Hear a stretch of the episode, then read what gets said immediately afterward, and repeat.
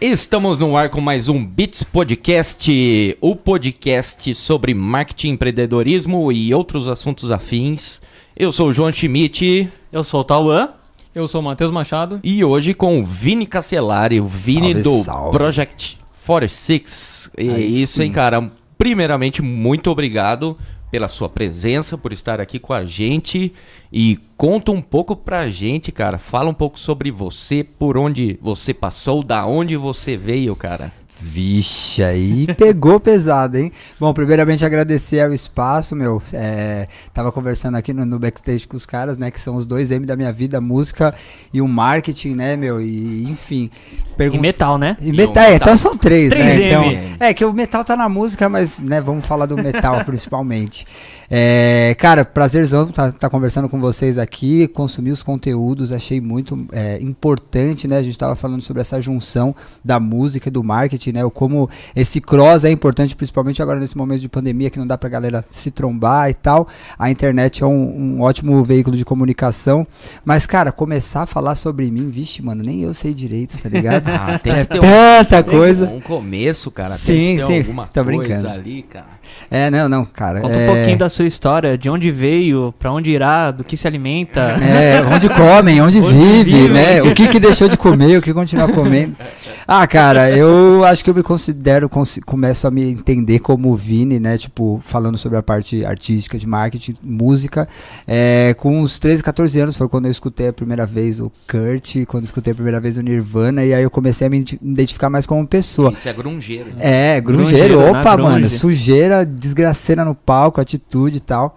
E, enfim, aí foi onde eu tive a minha primeira apro- aproximação com a música, né? Acho que é o ponto mais legal de se, de se falar. E eu tive meu primeiro contato com o instrumento foi com o violão, ganhei da minha mãe um pouco antes dela falecer, né? Quando ela tinha 13 anos ela faleceu, eu entendi que aquilo era tipo um cajado que ela deixou pra mim, e aí, mano, eu levo ele pra onde eu vou, né? Ela tocava violão já, né? Tocava, tocava. Chegou a massa. começar a tocar, tal. Ela namorava com um cara que na época a gente descia pra praia e comprava aquelas revistinhas de cifra clube, sabe? Ia, E ia já soltar, tirando né? os acordes, aí, meu, foi legal pra caramba. E aí, enfim, peguei uma paixão, né? Acho que a, a, a música e a, a arte me trouxeram aí uma outra perspectiva, né? No momento de dificuldade e tal, depois dela ter partido. E, enfim, me apaixonei por isso. A música, ela faz parte da minha vida em todas as áreas, assim. Eu posso dizer que a minha vida tem uma sonoplastia, né? Uma trilha sonora pra vários momentos. Quem não tem, né? Cada momento Quem não tem É. Cada música, momento, né? exato, exato. E enfim, aí eu comecei a entender isso como uma oportunidade de trabalho também, né? Porque além do entretenimento, a música também é uma fonte de renda, coloca comida no prato de milhões de pessoas, Sim. propaga mensagem, né? E aí eu tive minha primeira banda, é, comecei com cover, né? Com os amigos, que Acho que inclusive. todo mundo, né? Que começou na música, começou na, pelo menos na revistinha, como você disse. Eu comecei É, na revistinha, exatamente. cara. Qual foi- Revistinha também. Qual foi a primeira música que você aprendeu? Cara, Last Kiss do Pearl Jam. Ah, mas você já começou também na grungeira, então, É, mano. comecei. Tá Da cara? hora, da hora. Caramba, cara? E aí, meu, eu comecei a, a enxergar isso de uma forma diferente, né? Comecei a consumir os conteúdos. A minha mãe chegou a me levar nos shows quando eu era mais novo, assistir Raimundos e, Caramba. e Titãs. Então isso já me deu uma, uma, uma perspectiva legal. E aí, enfim, comecei a sair com a galera, né? Quando você pega um instrumento, quando você começa a tocar alguma coisa, você já começa a se juntar com a galerinha, É. né? Na macabra, com os spike no braço, com o instrumento, né? Inclusive o Caio e o Jean estudaram comigo no, no, no Giacomo, né? Que Aham. foi a escola onde a gente se conheceu, tivemos as primeiras bandas e tal. E, enfim, aí eu fui desenvolvendo tal, e pô, eu queria trabalhar com música, gostava de música tal, deixei o cabelo crescer também por causa do Kurt. E aí eu falei, pô, nesse primeiro momento não dá pra trampar com música, né? Então aí entrou o marketing, porque eu acredito que é uma coisa que é muito necessária, né, para um artista, para uma banda, Uhum. hoje principalmente, mas naquela época eu pensei, como que eu vou subsidiar uma vontade de trabalhar com música, né? Eu preciso ter uma outra carreira. Aí eu pre- Começar ali, que a gente sabe, começo da carreira do músico ali normalmente é, é o sofrido. começo e aí no longo Ah, é. processo depois, né? Toda a carreira. Vamos, Exato, vamos exato. falar a verdade. Sim, sem dúvida, não dá pra romantizar. Todas são exigem, né, uma dedicação, os esforços, suor, Uhum. tal. E aí, E- como foi parar no marketing, então, cara? Então, aí na verdade eu comecei a trabalhar numa empresa de call center e aí eu conheci o marketing digital. E aí eu falei, nossa, que uma possibilidade legal pra caramba, né? Foi a primeira Uhum. vez que eu tive contato, fui entender o que, que era um e-commerce, fui sacar o que, que era uma loja virtual. Eu trabalhava com venda de espaço de publicidade numa Caramba. terceirizada. Aí depois eu trabalhei no UOL, que eu trabalhei no Shopping UOL, né? Que é um Uhum, comparador de sim. preço. Então foi lá que eu tive toda a base, assim, que eu comecei a entender como funcionava esse mercado, precisava conhecer de produto, precificação, análise de concorrência e tal. E aí foi uma puta sacada, porque era uma coisa que me interessou, e ao mesmo tempo eu poderia encontrar isso uma forma de também aplicar na música, aplicar numa carreira, né? Enfim, e as coisas foram meio que acontecendo de forma mágica, saca? Porque a gente começou com uma. Com, ah, mano, eu sou viado, então, mano, vai ter comentário que nem esse. É, e aí, mano, é, eu comecei a trabalhar com uma galera que também consumia muito música, né? Tipo, o- um dos chefes que trabalhou, eu e o Gia trabalhamos numa agência junto, né? Aham. E o dono da empresa, o irmão dele foi um professor de guitarra. Eu nunca fui muito fã de fazer aula de guitarra, Ah, né? é? Eu sou bem autodidata. Mas as poucas vezes que eu fiz aula foi com o irmão desse cara. Então, tipo, eu tava fazendo aula com, com, com o irmão do dono da empresa que eu tava trabalhando também. Então era isso mesmo. A- a- o marketing, a música não é só ah, o fato da gente estar conversando aqui, ele realmente faz muito parte da minha vida. E aí comecei a entender como que funcionava, quais são as possibilidades, o que que tava Massa. acontecendo e tal. E enfim, vixe, mano, tem muita coisa pra falar. É uma longa A gente nunca história. sabe por onde começar, mas quando começa, vixe, é que nem a torneira quando quebra, né? Sai água de tudo quanto é lado. Outro dia, outro dia estourou o, filtro de água, cara. Alagou tudo aqui dentro. Nossa, e esse chão ainda deve ter desanimado alguém, hein? E- eu, eu que abri a agência. Aí, ó. Vixe. Mas e aí, como que foi, então? É, você falou que tra- trabalha hoje nessa agência ainda ou não? mano? Não, não, não, não. Faz muito tempo. Muito tempo. Ainda isso. tenho Quando contato. foi isso, cara? Não lembro mais ou menos, um chute. A sequela é braba. É. É, 2000 e... 2000 lavar 2010, 2011, assim, acho que Legal. até 2012. 2012 eu já tava trabalhando na Triton, que foi um e-commerce de, de óculos e, e Sim, relógios. uhum. E aí eu trabalhei na, na, na agência um pouco antes, então foi 2011, mais ou Uhum. menos. E nesse tempo você tava com a banda?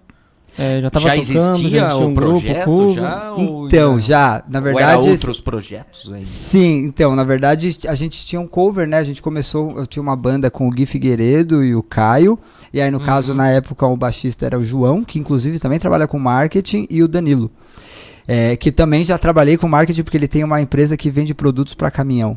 Tá ligado? Caramba. Pra caminhoneiro. Então, tipo, é tudo muito entrelaçado, Um né? abraço pra todo mundo aí, ó. É, um salve pra todo mundo.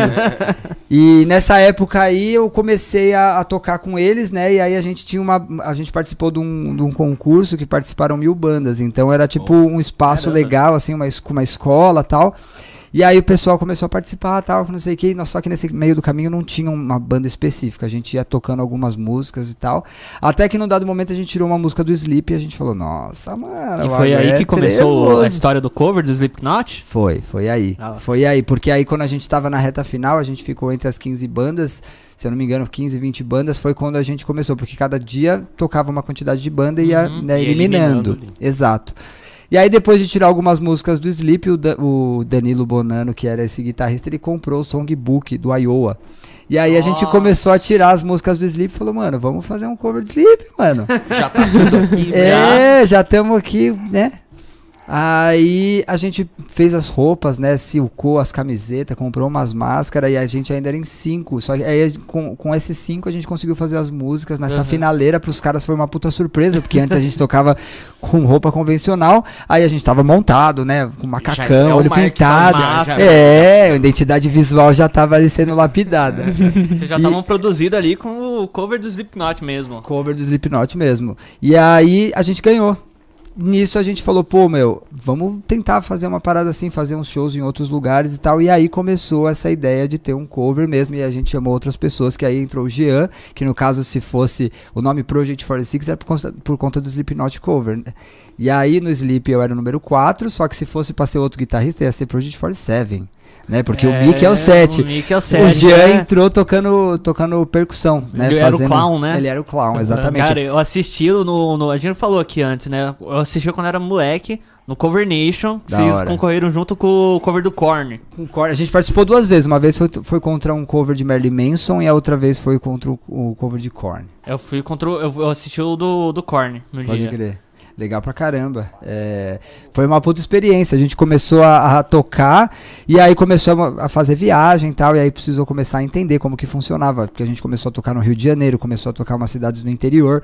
O Jean, na época, já tinha um cover de Sepultura e de Pantera, então ele já tinha os contatos. Então a gente começou a, a rabiscar umas ideias e começamos a tocar em vários lugares e tal. E por falar, por falar no Jean, eu faço aniversário no mesmo dia que ele. Então, Jean, um abraço. Ó, minha- eu sou sequelado, mas eu lembro, dia 25 de outubro, não é? Isso aí. Ah, mano. A sequela de vez em quando dá, dá uma brecha. Mas ele não lembra o seu, não lembra do Jean. Do Jean.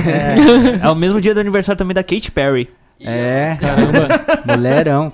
E no início aí, que você estava com cover, é, que vocês, depois que tinham ganhado, participado de bastante coisa, já, já tinham uma visibilidade inicial até pro, pro nicho, talvez, de metal.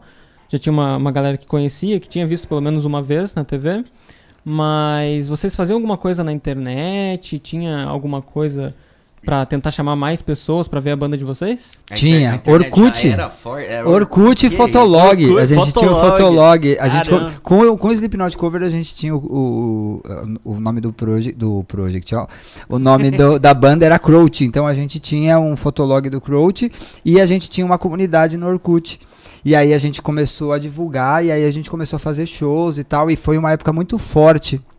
As bandas cover, né? Principalmente de new metal. Então era sempre um Slipknot cover, um System of a Down cover, um Limp Bizkit cover, um Korn cover. Então, tipo, em vários locais a gente sempre tocava com algum cover dessas bandas em Uhum. alguma região específica.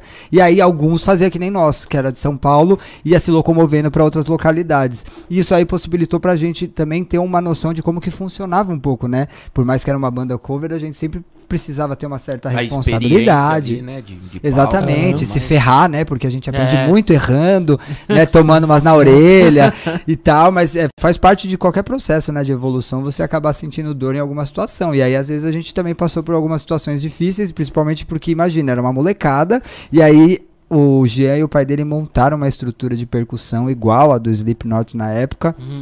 E isso era uma panafilhada do caralho. Aí toda vez que a gente tinha que ir pra algum lugar, puta, vai colocar onde? Como que vai montar? Como que não vai montar?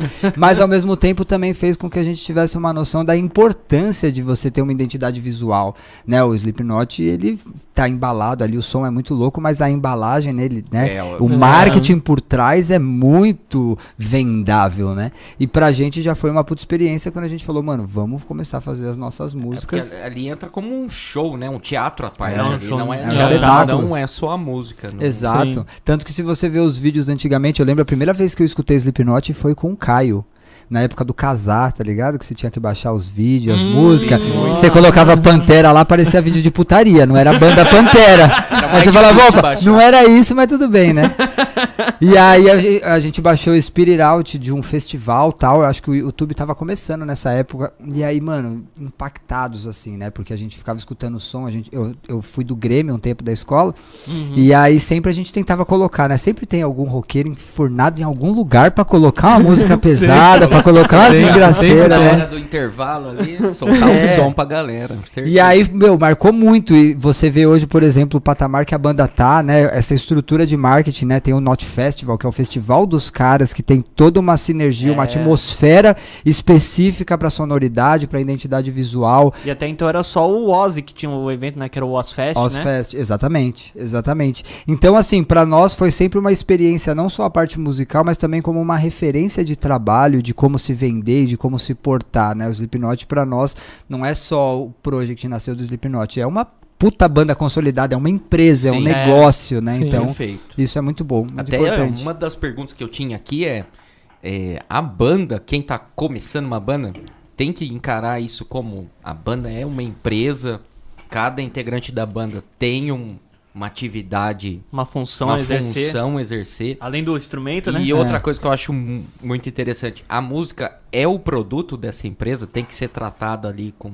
toda aquela vamos falar, todos os detalhes ali que um produto na hora que você Necessita. quer embalar ele para ser vendido necessita. Você acha que é por isso, é por esse caminho ou não? O que, que você acha disso? Tem uma polaridade aí, tem, né, tem duas visões. Eu Ah. acredito que sim, mas ao mesmo tempo a essência do que você está fazendo e qual que é o intuito, né? A intenção por trás da ação ela é muito importante, porque vários artistas pensam nisso apenas como um negócio, Perfeito. né? Gostam de cantar, tocar e fazer o que precisa ser feito, mas ao mesmo tempo aquilo foi feito para atingir um público, para conversar com um nicho, né, é embalado de uma forma assim, né, eu, eu- uso esse termo, às vezes as pessoas acham que é frio, mas não é, tipo, quando você compra qualquer coisa, fruta no máximo, você não compra embalado, né, você compra uma, você vê um Ferreiro Rocher, você vê a embalagem do chocolate, você fala, nossa, e aí é condizente com o sabor do chocolate, então, tipo, o lance da banda, pra mim, eu acho que é muito importante existir uma fidelidade, existir, tipo, uma essência do que você tá tocando,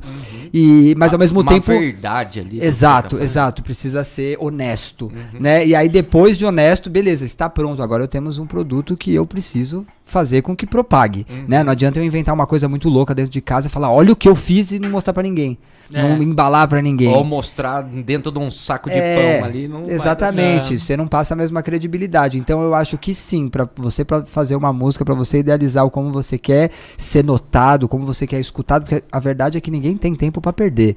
Então ninguém tem obrigação nenhuma de escutar minha banda, ninguém tem obrigação nenhuma de escutar a banda Tem dos um outros. monte de banda, pô. Exatamente. Então, tipo, quais são os diferenciais para que as pessoas parem o que elas estão fazendo, parem de escutar o que elas estão escutando para escutar você?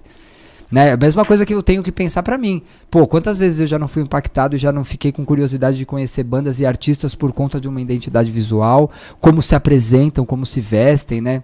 A própria, que é a- né, o que a gente tá falando, dois Slipknot. Os dois Slipknot. Que Qualquer É a um banda que- dos mascarados. Qualquer um que É, vê uma foto ligado? vai ficar curioso. de- Exatamente, Pode ser que não exatamente. goste da música na hora, mas pelo menos qual que é o papel da foto? Mas com certeza Fazer já tocou o- no Guitar Hero 3. Fazer Ah, cara- certeza, certeza. fazer com o cara certeza já tocou lá. no Guitar Hero 3, com certeza. Então acho que é isso, acho que essa junção é necessário sim ter a Pensar, essência, pô. ter a verdade, só que se o propósito for outro, onde a pessoa enxergue a música, que nem por exemplo, eu sou consumidor muito do trabalho da Anitta, né? Assisti todos os documentários dela, ela vem de um nicho que é periférico, né, muito visto mal pela sociedade, mas ao mesmo tempo ela tá hackeando espaços e ela tá num patamar gigantesco, onde ela tem conseguido fazer com que as pessoas se sintam esperançosas dentro da favela, né, dentro das periferias. Pode chegar onde ela chegou também, fazendo um Exato, exemplo. exato, porque ela é nova pra cacete, ela tem uma puta visão de negócio. A música hoje é só uma parte. Né? Ela tem É. toda a estratégia de marketing, ela tem todo o posicionamento de marca junto a outras empresas muito grandes, muito consolidadas, nacional e internacional. Né? Então, assim, é, é muito importante pensar o que, que você quer com a música, porque tem gente que, na verdade, às vezes só quer ego, né? Só quer amaciar o ego Só e tá tudo bem. elogio, né? É, Mas quer, pelo quer menos- ter uma banda pra ficar saindo com as menininhas, tá ligado? Pra poder fazer um rolê. Isso vai muito da intenção por trás do que, que a pessoa tá fazendo, né? Então eu acho que não tem muito certo ou errado. É Aham. tipo, o que, que você quer da sua vida, saca? Sim, perfeito. Aproveitando essa pergunta aí de, de produto, que você falou sobre a gente, a banda ter a música como produto, existe uma, uma definição de público, persona pra criação das composições, além do gosto pessoal de cada integrante da banda? Vocês pensaram nisso ali na hora de. Não, no primeiro álbum não. Na verdade, no primeiro álbum foi uns moleque que se juntou pra fazer uma Fazer música autoral, tipo assim, queremos fazer um som que a gente goste, que seja tipo assim, todas as músicas que a gente escuta, tudo que a gente gosta dentro do liquidificador, a gente fez uma vitamina e saiu o project, tá ligado? E aí depois, conforme a banda vai começando a ganhar espaço, a gente pegou esse cross de toda a experiência que a gente veio do Slipknot cover pra tocar em algumas casas que a gente tocou como cover, né, Pra começar a apresentar o nosso trabalho é, autoral. Eu lembro que na época eu, traba- eu era muito novo, né? Muito novo assim, né? Era novo. E aí uma das ideias que eu tive foi de pegar um emprego dentro de uma Expo Music com os EPs no bolso e aí eu começar a ver como que funcionava o lance das importadoras, como que os artistas lidavam com as marcas e aí eu e o Gui Figueiredo trabalhamos numa, na, numa Expo Music e onde a gente teve assim um contato e acabou tendo um know-how de como que funciona esse processo, né? De pô, você tem um stand dentro de uma Expo e aí você tem os artistas que representam essas marcas e aí você tem um lounge onde essas pessoas fazem um network. Isso daí na, aí- na época do EP inglês, né? Que vocês tinham. Isso, a gente Pode fez o EP em inglês, O logo- primeiro de foi o primeiro, foi o primeiro. A gente gravou em inglês e o português a gente mudou depois. Isso foi estratégico também. Mas no primeiro momento que a gente idealizou as músicas, não foi. Foi muito do que. Essa verdade que você comentou, sabe? Era muito nós. Continua sendo muito nós, só que hoje com diretrizes um pouco mais específicas, né? Ma- amadurecido. Amadurecido, é, exatamente. como, como profissional da música. Pro- Provavelmente é isso. Sim, sem dúvida nenhuma. Até porque para você poder conseguir continuar uma crescente, você precisa se adaptar ao mercado, você precisa entender como que funciona e tal.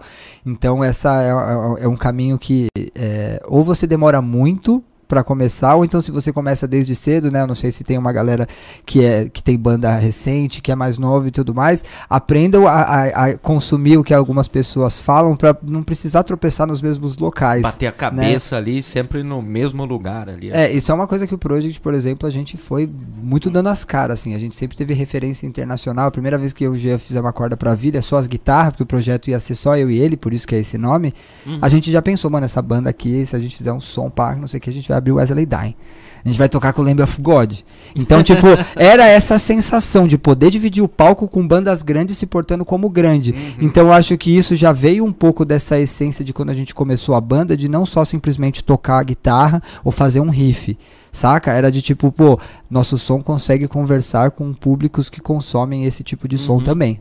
E qual foi a virada de chave ali do, do cover pra gravar o primeiro? Assim, foi do nada vocês viram alguma coisa? Bateu a luz? Como é que foi? Teve? Cara, eu, eu acho que. é, acredito que a maioria das pessoas que tem uma banda cover sempre idealizam em conseguir fazer as primeiras músicas. Só que ao mesmo tempo, é, é muito difícil você encontrar um time que também tem a mesma atmosfera. Eu acho que uma das coisas principais do Project é que nós nos conhecemos há muito tempo, nós conhecemos as famílias um dos outros, né? Então a gente. Isso fre- acaba auxiliando, né? ajudando Total, é um bastante. alicerce, né? Se torna uma família, né? E É. ao mesmo tempo que a gente tinha esse condicionamento de trabalhar, de tocar, Trabalhava de na vivenciar. mesma área, né? Pelo menos Sim. você e o Jean ali. no- Sim, exatamente. E isso acaba possibilitando com que você fala, pô, mano, vamos começar a tentar fazer uma coisa própria. Eu lembro que na época, quando a gente começou o Project, o Jean tava com uma banda que chamava Clavox. E se eu não me engano, eu não sei, não me recordo direito se o Gui Figueiredo, que é o primeiro batera, também tava nessa banda, mas eu lembro que ele tinha uma banda que chamava Clavox. Ele também tocou com Itself, que é uma banda de outros amigos nossos também, que já fizeram turnê inter- internacional, que é o Estevam e o. Vou esquecer o Rodrigo, porque. Eu conheci o, o... Project vendo o canal do Estevam.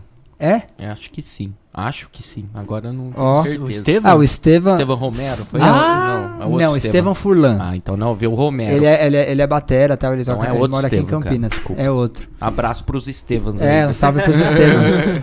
Estevans, mas não está mais. Não, estão sim. é. Piada- Estevam- Piadas boas também temos. É, eu baixei o aplicativo da Ari Toledo ali, eu tô só dando uma olhada. Enfim, e aí isso, né, a gente começou a, a pensar, pô, vamos começar a fazer as nossas músicas, vamos tentar fazer uns testes, né? A gente já tocava algumas músicas de outros artistas, inclusive eu e o Jean já tivemos um cover de Kimaira e um cover de Kill Sweet Engage, que a gente tocou no antigo Blackjack, na Led Slay, foi Da também hora. o primeiro show do Project, do, do Project 46, mas a gente tocou com o Slipknot lá tal. Enfim, e aí isso começou a falar, pô, vamos começar a fazer umas músicas nossas, né? Na ideia, no projeto do começo era ser só eu e ele, a gente ia gravar tudo. Mas aí a gente já tava com a faca e o queijo, os caras, o Yamada já, já tocava com o Jean durante um tempo, né? Eles tocaram também no Cover Nation com o Sepultura e com o Pantera Cover. O Caio já era vocal do, do, do Crouch, o Gui Figueiredo era a batera do Crouch, então a gente falou, Eu mano, vi já estamos com o time formado, velho. Eu vi uma entrevista do Caio, ele falando que ele. vo- Você, você o Yamada e o Jean estavam produzindo, né? Tal. Ele chegou na casa assim, e, pô, tem que ter um vocal nisso daí, cara. Sim. Ele chegou com a letra de Amanhã Negro, que no caso no começo era Tomorrow. Sei, essa Né? música. E aí a Mal. gente tava tocando e ele falou, mano, é o seguinte, eu- ele colou nos ensaios e tal, eu fiz um negócio aqui, posso mostrar pra vocês? Pode. E aí a gente falou, porra, é isso. E aí a gente montou o time, né, e começamos a trabalhar, a idealizar as músicas. Primeiro a gente começou a fazer shows sem identi muita identidade visual. Na época o MySpace era uma, uma ótima forma de, de divulgar o seu trabalho, né? Eu lembro que o Bring Me The Horizon, que hoje é uma banda gigantesca que se adaptou ao mercado, né, para se to- tornar uma Abraço, banda Oliver, queremos você aqui. Ó, esse, esse aí é pá mil grau. E aí o MySpace, agora, o né? MySpace foi uma puta ferramenta. Eu lembro que a gente tinha o MySpace do, do Project e a gente tinha os nossos individuais. O Gia já era Uhum. diretor de arte. Então ele fazia um conceito pra Tem cada um. MySpace ainda, cara? Nossa, Cara, eu acho que não. Não, eu não, também não. eu eu também não. Não. E ó, pra vocês terem uma ideia que o trabalho de marketing digital na época que a gente começou com o Project era bom, a gente também já trabalhou dentro do Orkut. Cara, A gente, a gente, a gente não, né? A gente é muita gente. Eu fiz alguns perfis no Orkut e aí eu ficava mandando scrap, scrap, brother. E depoimento Nossa. também? Depoimento. E aí eu ficava mandando o link do MySpace pra galera escutar as nossas músicas e tal. E aí o Flip, que é o maluco de Vitória, ele era um fã do Sleep Cover e ele viu a banda. E aí eu troquei uma ideia com ele, eu fiz uns perfis e a gente ficava mandando scrap pra galera pra poder divulgar o trabalho da gente, falando da comunidade, entra na comunidade do Project e tal. Então, pra gente, a internet sempre foi um veículo de, de propagação, sabe? A gente sempre entendeu que era um- uma, uma ótima forma de utilizar a nosso favor, porque era a melhor forma da gente conseguir falar com uma pessoa de outro estado, de outra cidade, de Uhum. outra região, né? Abrir porta e sair ali, né? É. De São Paulo. Normalmente a Sim. banda começa regionalizada ali, né? Você tá Sim, ali, total. toca pros camaradas, vai fazendo o network ali, depois vai expandindo ali, né? Com a internet fica mais fácil, né? Você já Sem dúvida nenhuma. alguém. E qual foi é, a virada de chave do project pra sair do underground assim e começar a se espalhar pelo mundo? Se teve um, um CD ou teve alguma coisa que vocês falaram, não, é o caminho certo? Ou foi naturalmente? O que, que você acha? Cara, eu posso dizer pra você assim, muito honestamente, que talvez a gente ainda estra- está, né? A gente trabalha muito duro, a gente se dedica muito, mas eu ainda não consigo, a gente não, não se enxerga como uma banda mainstream.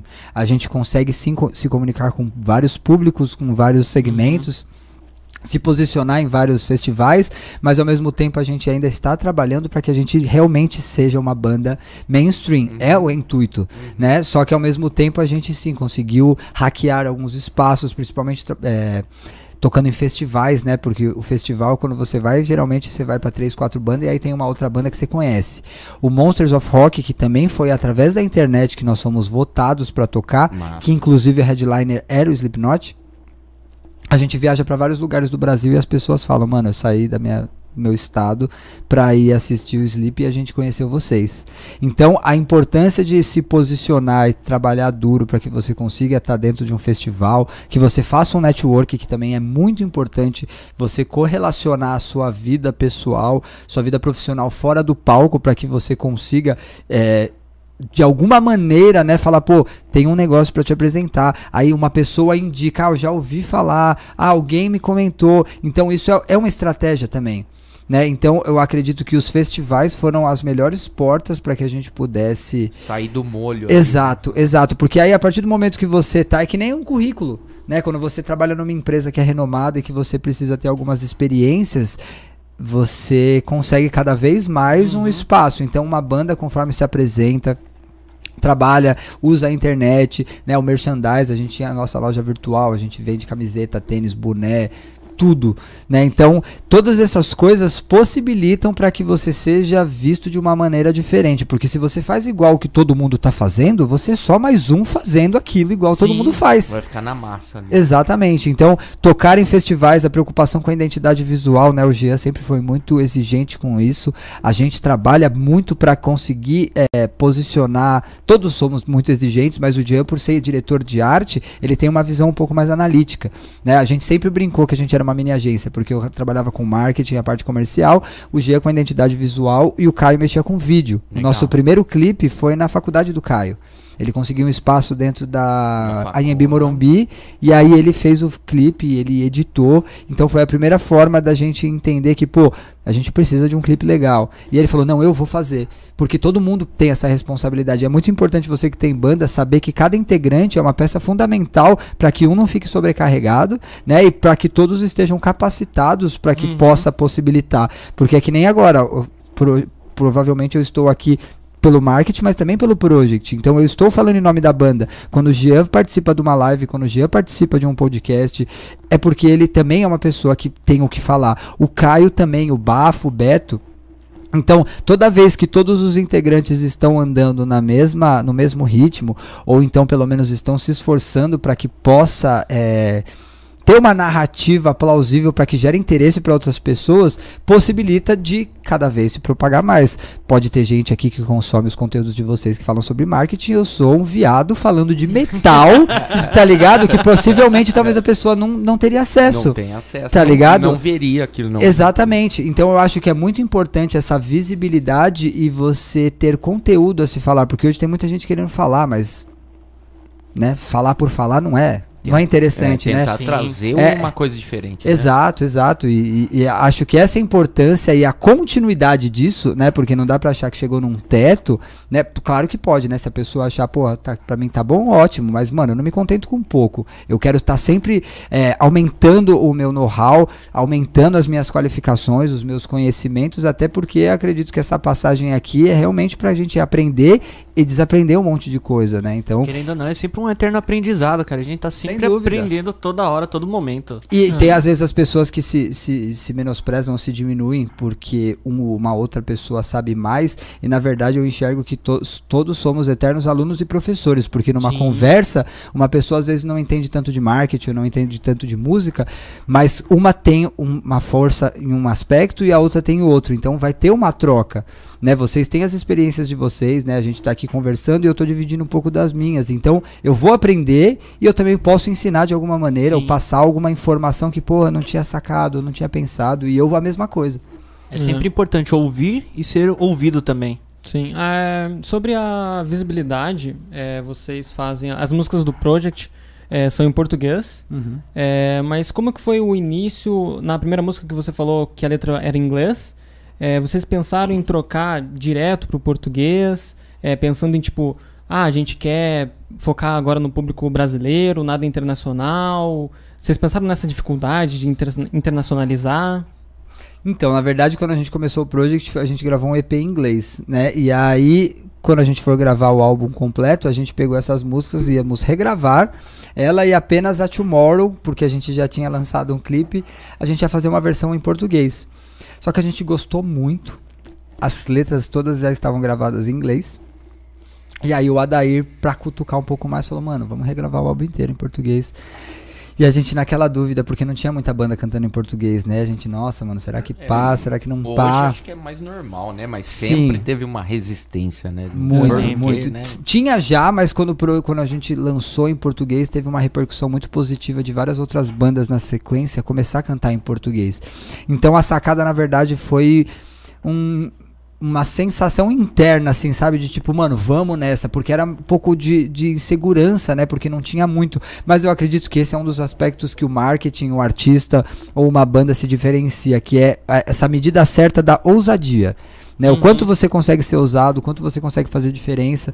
E aí a gente chamou uns amigos nossos que tinha um grupo de rap, que era nos Corre, na época, que era o Guma e o Mamute, e aí eles nos ajudaram a trazer um pouco daquela atmosfera, porque as músicas não foram exatamente traduzidas como foram escritas, mas que passavam e tinham a mesma essência, só que num linguajar, né, porque eu sou consumidor de rap há muito tempo, eu gosto disso há muito tempo, e nessa época esses moleques eram nossos amigos, conheci eles na época de escola, né, o Guma e o Mamute, e aí eles nos ajudaram para poder começar a criar essa identidade. E o Yamada também sempre foi consumidor e ele sempre escreveu. Então ele também conseguiu trazer essa característica que na verdade começou a consolidar o project mesmo depois que a gente começou a cantar em português.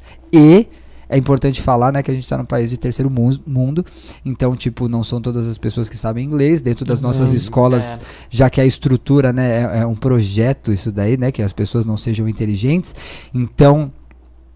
Quando eu falo disso, eu tô falando de política, tá? Tipo, não é um erro, na verdade. Isso é projetado. Não va- vamos deixar essa galera ignorante burra pra que ninguém tire a gente do poder, né? Porque gente informada não deixa os merda que nem tá aí no poder. Mas não vou entrar em temas de política. Mas enfim, é, isso possibilitou com que, com que a gente conseguisse falar com as pessoas e a mensagem Uhum. chegasse sem curva. Né, cantando em português, falando a verdade do nosso país, falando sobre desigualdade, falando sobre impunidade, falando pra galera acordar pra vida. Então, a recepção disso foi muito foda no, no 46 Fest, que foi o primeiro festival que a gente fez, lançando o nosso álbum. Quando a gente viu a molecada cantando as músicas em português, mano, nossa, o bagulho foi louco. Foi muito, porque a gente lançou em dia 4 do 6, ó. Que isso. Dia 4 do 6 de 2011, a gente lançou o álbum digital, já com uma estratégia de marketing que era o cara tinha que pagar com um tweet, estou baixando o álbum do Quem Doer do Project 46, ou com uma postagem no Facebook. E aí, pra, como a gente era uma banda nova, a gente falou, vamos ver o quanto que viabiliza Esse isso, né? álbum é pesado pra caramba, velho. É, é massa. Pesado, Eu- é um dos meus demais. preferidos também. E ele, ele tem muita verdade porque a gente tava com sangue nos olhos pra fazer as músicas próprias. É, Né? acho que eu percebi no Violência Gratuita. É, o nome já diz, né? O nome já diz. E, e, meu, poder ver a molecada cantando as nossas músicas, né? Ver aquilo reverberando, né? Chegando sem fazer curva, a galera cantando, sentindo realmente palavras que elas se sentiam contempladas, né? Se sentiam é, identificadas com aquilo. repetir de verdade ali. Exato, né? exato. Tipo, com vontade, né? Porque, tipo, a a... Você vai tentar repetir a palavra em inglês e você não domina a língua. É, você é around the world, né? Dá aquela Você vai com o pé atrás. É muito mais claro para ver o, sentimi o sentimento que está sendo passado na letra. Fica muito mais claro para qualquer um. Sim. sente a agressividade, quando quer passar alguma mensagem, é muito mais claro. Total, e o instrumental já era bem agressivo, com as letras já com essa métrica imagina mais que era agressivo, Imagina, pouquinho, é, pouquinho, pouquinho, pouquinho. Nana Neném, né? Nana Neném. E aí o instrumental agressivo, com as letras com esse linguajar, com a mensagem mais direta, né? Sem, sem curva isso fez com que a banda falasse, pô, a gente deu um tiro certo, né? O Adair também nos ajudou muito nessa decisão, porque o cara quem, tinha... quem é Adair? Adair é o produtor do, do Project, ele gravou os nossos três álbuns, e ele era do Sul na época, aí o segundo álbum ele tava já morando aqui no Brasil, a gente gra... aqui em São Paulo, a gente gravou com ele, aí ele foi para Los Angeles, e, e, aí a gente foi gravar o terceiro álbum lá, que a gente inclusive fez um financiamento coletivo, que também foi uma estratégia Nossa, de marketing. Legal. Aí eu lembro, eu lembro desse...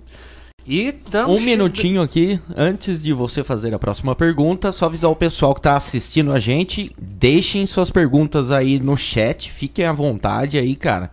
E no e... finalzinho a gente vai responder todas as perguntas Senta o dedo no like, se inscreve no canal para ajudar a gente aí. E... e... tem o sorteio também. Verdade, lembrando, todo mundo que dá um salve aí nos comentários, que fizer as perguntas aí vai concorrer a um óculos da Spyware, que é uma marca que tá sempre junto com a gente, tá? Uma marca de óculos massa pra cacete. Então manda a pergunta certa aí pra você poder concorrer, hein? É isso, aí, aí, galera. Então, e tem bastante gente aqui online, ó. O Eduardo, que é da minha banda. Eduardo. Os caras aí, você ó. tá ó, aí, jabá. cara. Ó, jabá, é o jabá. Vai lançar, vai lançar EP esse sábado, vou fazer jabá. Tá certo, tá certo é isso aí. Estamos falando de marketing, se não é. fizer isso, tá é. perdendo a oportunidade, né? Vocês fizeram pré-save? Aí, ó, viu? É. Olha lá, torta de climão, hein? Torta nossa, de climão. Fiz pré-save da minha, da minha banda aqui, ó. O cara tá com o dedo ali todo zoado, acabou de falar pra mim, mano, é, ensaio fim de semana, tá com os dedos tudo ralado. É isso, hein, cara. Então eu queria estar tá mandando aqui um abraço, ó, pro Eduardo, que é da minha mãe, pro Richard, pro Adriano, pro Yatá, Juliana Jala, Vizedec, que é convidada na próxima semana, já dando spoiler. E é isso aí. Vi outro Vinícius também, cara, está aqui na live. Fernanda Kaori também, minha amigona aí. Aí, a Rapa tá, tá presente. Tá presente, cara. Aí sim. É. Mas vamos lá. Então, vamos seguindo com as perguntinhas. Quer fazer alguma pergunta aí, cara? Você está calado hoje, Matheus? Bom, nossa, eu tô aqui pensando, né? Eu sou acompanho a banda Project há um, há um tempão, acho que faz quatro anos mais ou menos. Ó, oh, que da hora, sim. É, música insana, me apaixonei pelo, pelas músicas com que tem muito riff, tudo levado por riff, pela agressividade. E é o estilo que eu gosto, então. É, imagina que dá pra perceber com a sua camiseta. Não, não, imagina, né? Imagina, não, não. É, bom, então vocês estavam. Vocês tinham feito é, já esse primeiro álbum. É, o álbum 3 que lançou em 2017, né? Isso. É, como é que foi? Porque vocês, vocês fizeram uma versão, até juntando com o último assunto que vocês trocaram para português. Como que foi fazer o álbum 3 em inglês? É, vocês tinham imaginado isso antes de fazer já o 3 em inglês? Ou continu quiseram continuar é, somente em português? Como é que foi isso? Foi uma estratégia? É, na verdade foi. Foi porque, assim, o primeiro e o segundo álbum, é, eles são um pouco mais regionais, vamos dizer assim. É o segundo álbum, que é o que seja feito à nossa vontade, ele aborda vários temas relacionados à política, né? Sobre é. a situação do país. Então, ele, a, a, até o conceito foi um artista que, que fez com toda uma sátira relacionada ao país, ao governo, a tudo, né?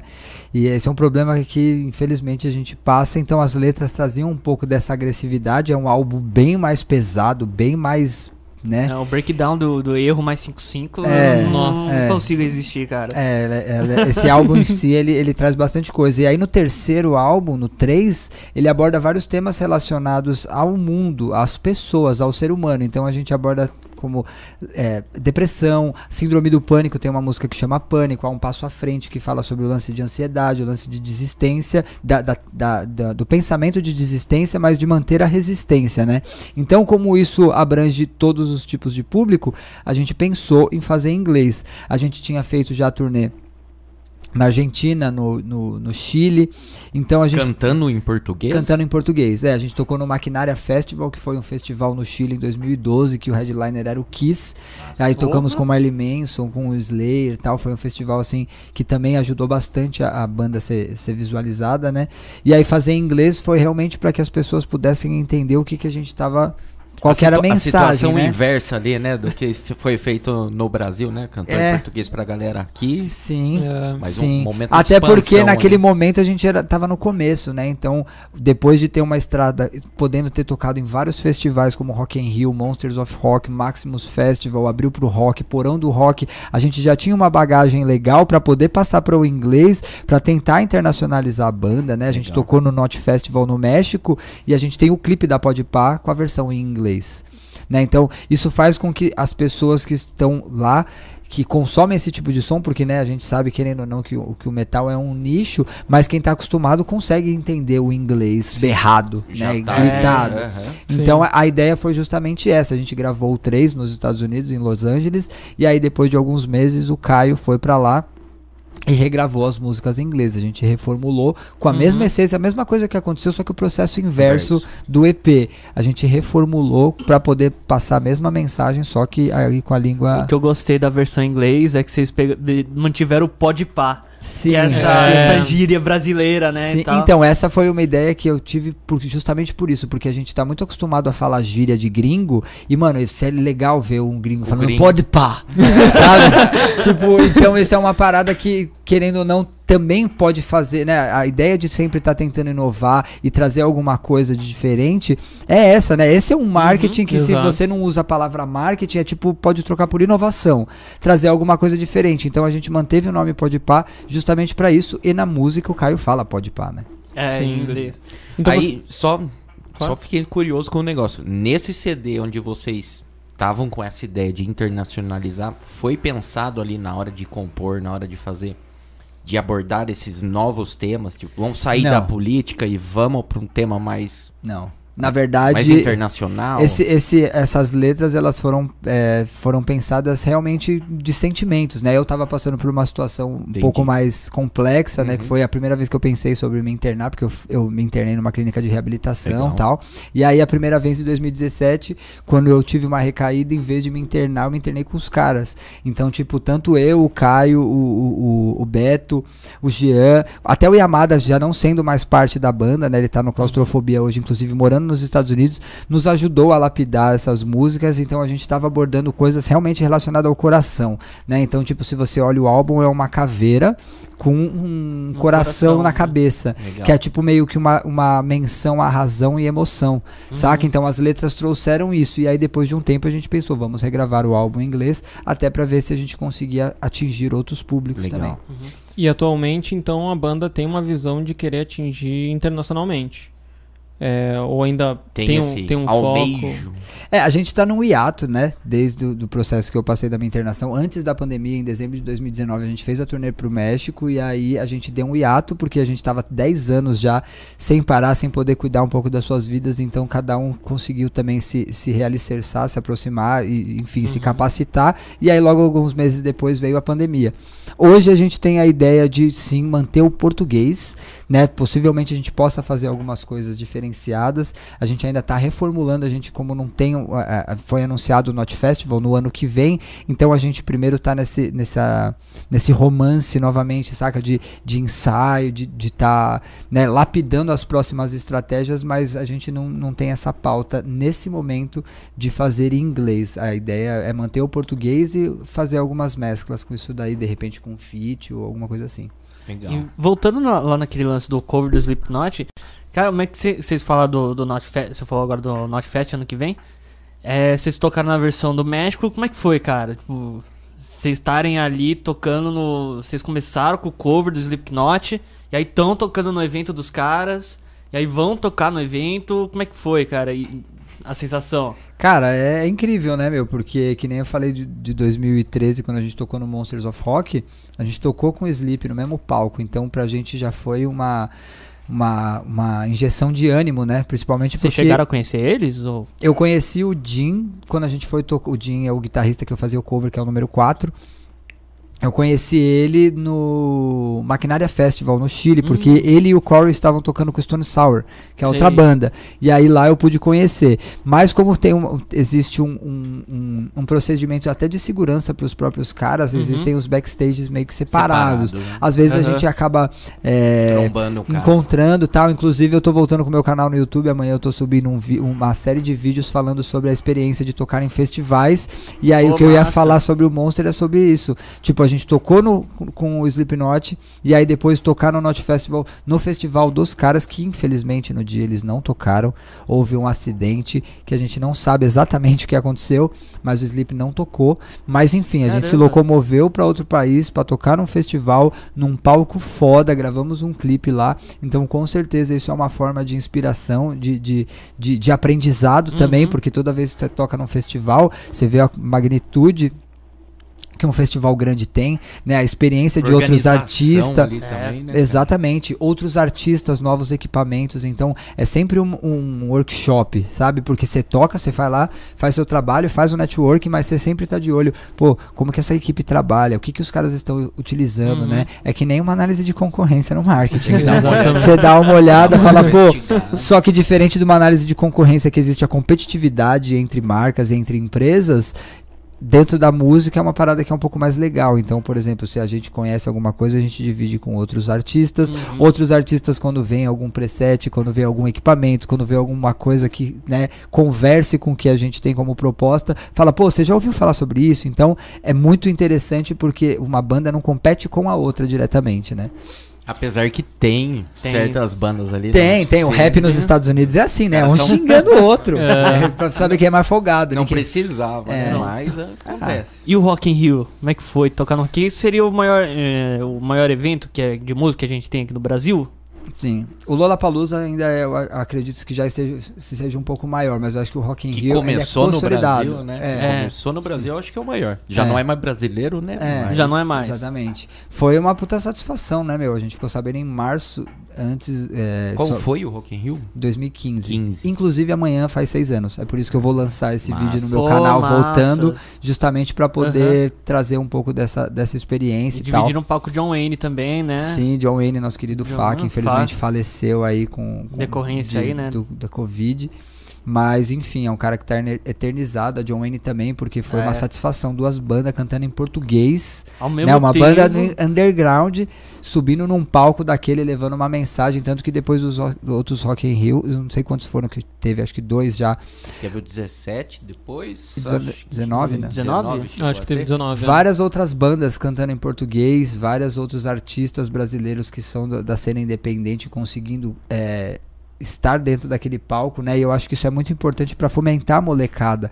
Hoje a internet é muito importante, mas ao mesmo tempo é, eu, eu, eu sinto que não existe mais aquela coisa que quando eu comecei a tocar, de você ver você falar, nossa, mano, eu quero subir num palco, eu quero fazer isso, eu quero tocar esse instrumento. Eu acho que é tanto fácil acesso que perdeu um pouco essa veia da inspiração de você ver um cara tocando e falar, nossa, eu quero tal. Então, bater nessa tecla, poder falar, por exemplo, no podcast aqui de vocês, da importância desse marketing e tudo mais, não é só por conta da publicidade, não é por conta do marketing, não é por causa do dinheiro, é porque, mano, a música e a arte é um veículo de tratamento, né? Tipo, é uma terapia, é o entretenimento. E poder ver uma molecada falar, porra, mano, eu tô tirando uma música da sua banda. Eu tô tocando um instrumento porque você me fez querer tocar. Eu tô comprando uma guitarra. Eu acho que isso é muito importante, porque indire é, de- indireta e diretamente tem a ver com o marketing, mas também tem a ver com o lado humano.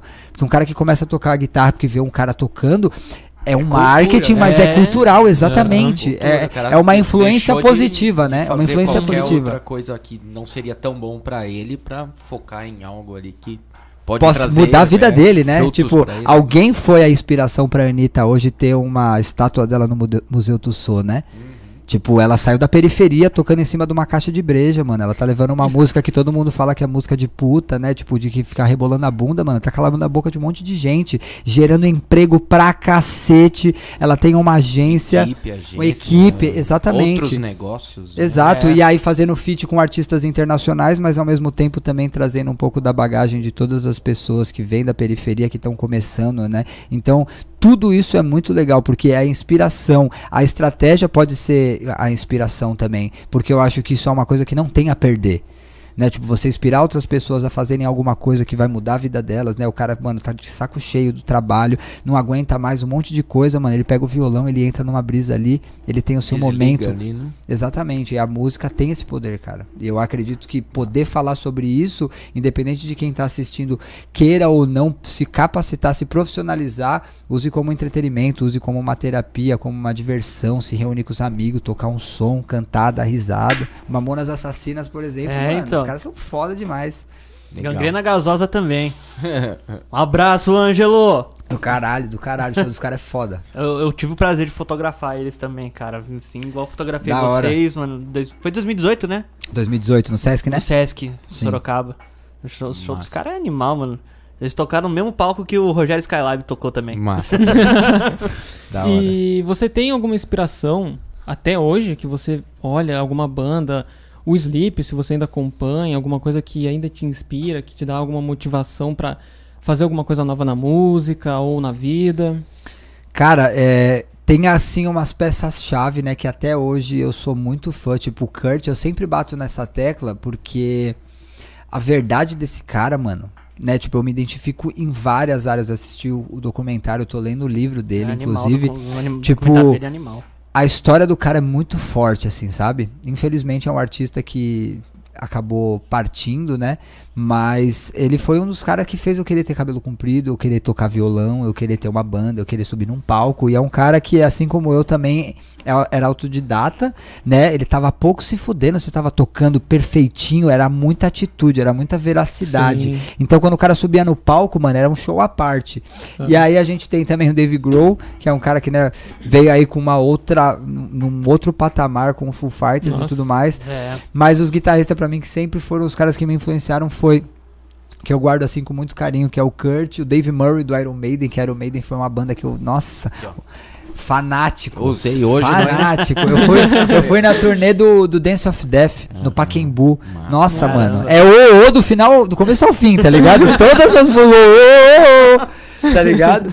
E o Dave Murray e o Alex Lyron, né? Que esse ano também, no começo do ano, que é o guitarrista do Children of Bottom, é, foi um dos caras que mais me influenciou. Quis ter uma Flying V, toquei no clipe da Tomorrow por conta dele. Então, tipo, a Uhum. influência é uma coisa que pra mim eu respeito muito.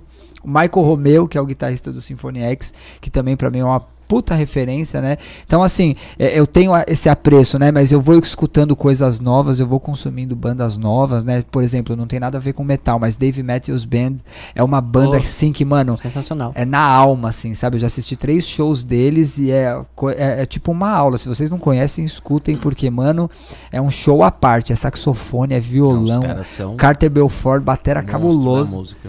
Insano, insano. Então, assim, eu vou sempre tentando reciclar, mas eu vou sempre ta- também mantendo algumas coisas. Esses dias eu tava assis- assistindo o, o Rock in Rio do Iron, 2001. Mano, O primeiro. né? mano, aquele, aquele ao vivo é uma coisa que você não tem, não tem palavra pra falar. Eu vi o 13, 2013 que teve. Viu? Que eu tava lá.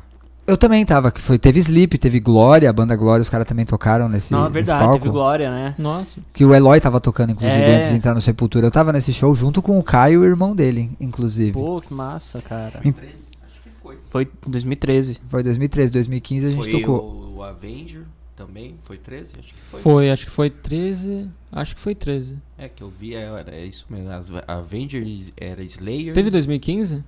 Agora eu tô confuso se foi É, 13 ou 2013 foi 15. quando o System of a Down também voltou, né? Foi, acho que... É, o, Então- que- o dia que a gente tocou, o System of a Down era o headline.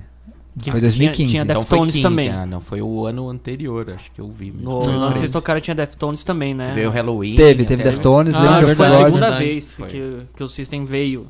Pode crer. É.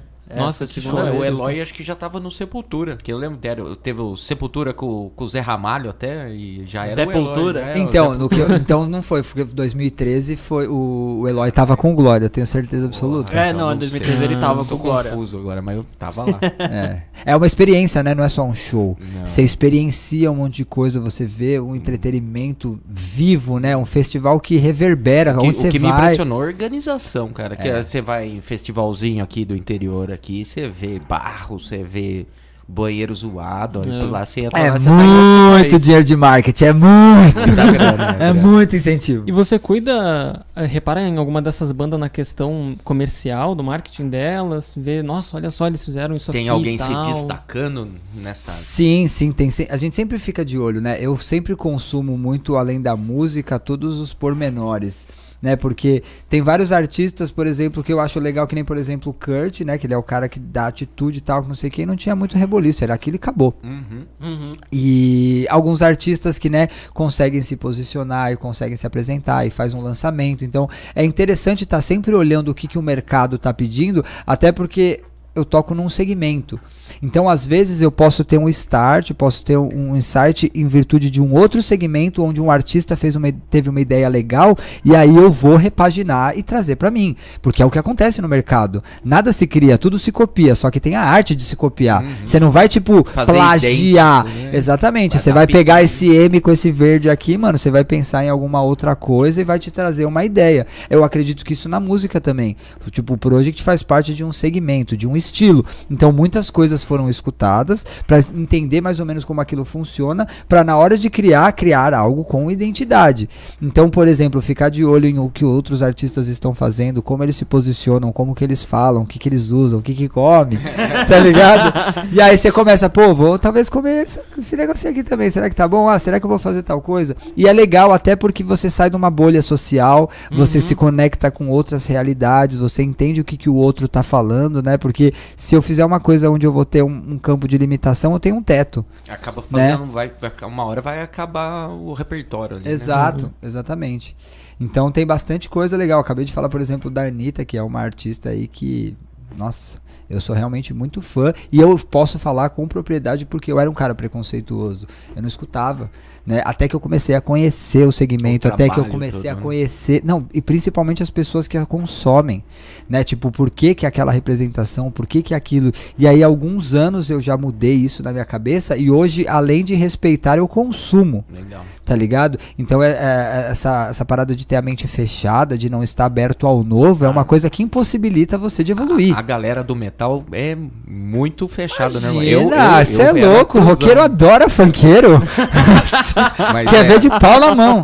Mas eu acho que a hora que abre mesmo a, a vista para pro mercado, por isso que eu até falei de, de encarar a música como uma empresa e tal, é tentar sair de, ah, vou fazer só porque eu gosto, só porque é assim que eu quero fazer e abrir o olho pelo pro mundo, né? Sim, que porque, meu, é crescer. de música. Isso é né? crescer, porque a- se a, se a gente fica limitado no nosso conhecimento achando que nossa verdade é absoluta, a gente tá fadado ao fracasso. Hum.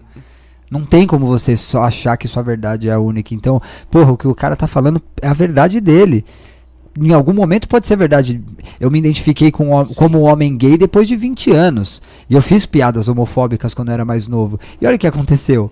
Tá ligado? Então, tipo, é a falta de autoconhecimento. Então, quando você tá limitado a escutar, ou ver, ou falar do outro, talvez seja um problema interno que não conseguiu ser identificado. E aí isso se reverbera na música, isso se reverbera no preconceito, isso re- se, se reverbera em orientação sexual, em, em- em estilos, né? Então, tipo, se você tá limitado à sua tribo, sua bolha social, você tá limitado a ter um teto. Se você abrange outras coisas, se você vê outras estratégias, tipo, a gente tá falando de banda, mas às vezes tem várias empresas e vários negócios que vêm reverberando aí e, Sim. tipo, num curto prazo de tempo é, adquirem e conquistam respeito no mercado, você pode o- olhar aquilo com uma análise e falar, mano, como que eu posso adequar isso pro meu negócio? Uhum. Como que eu vou fazer isso para que seja vantajoso para mim também? Sair da né? bolha ali, né? Sair da Sair bolha, da bolha. literalmente.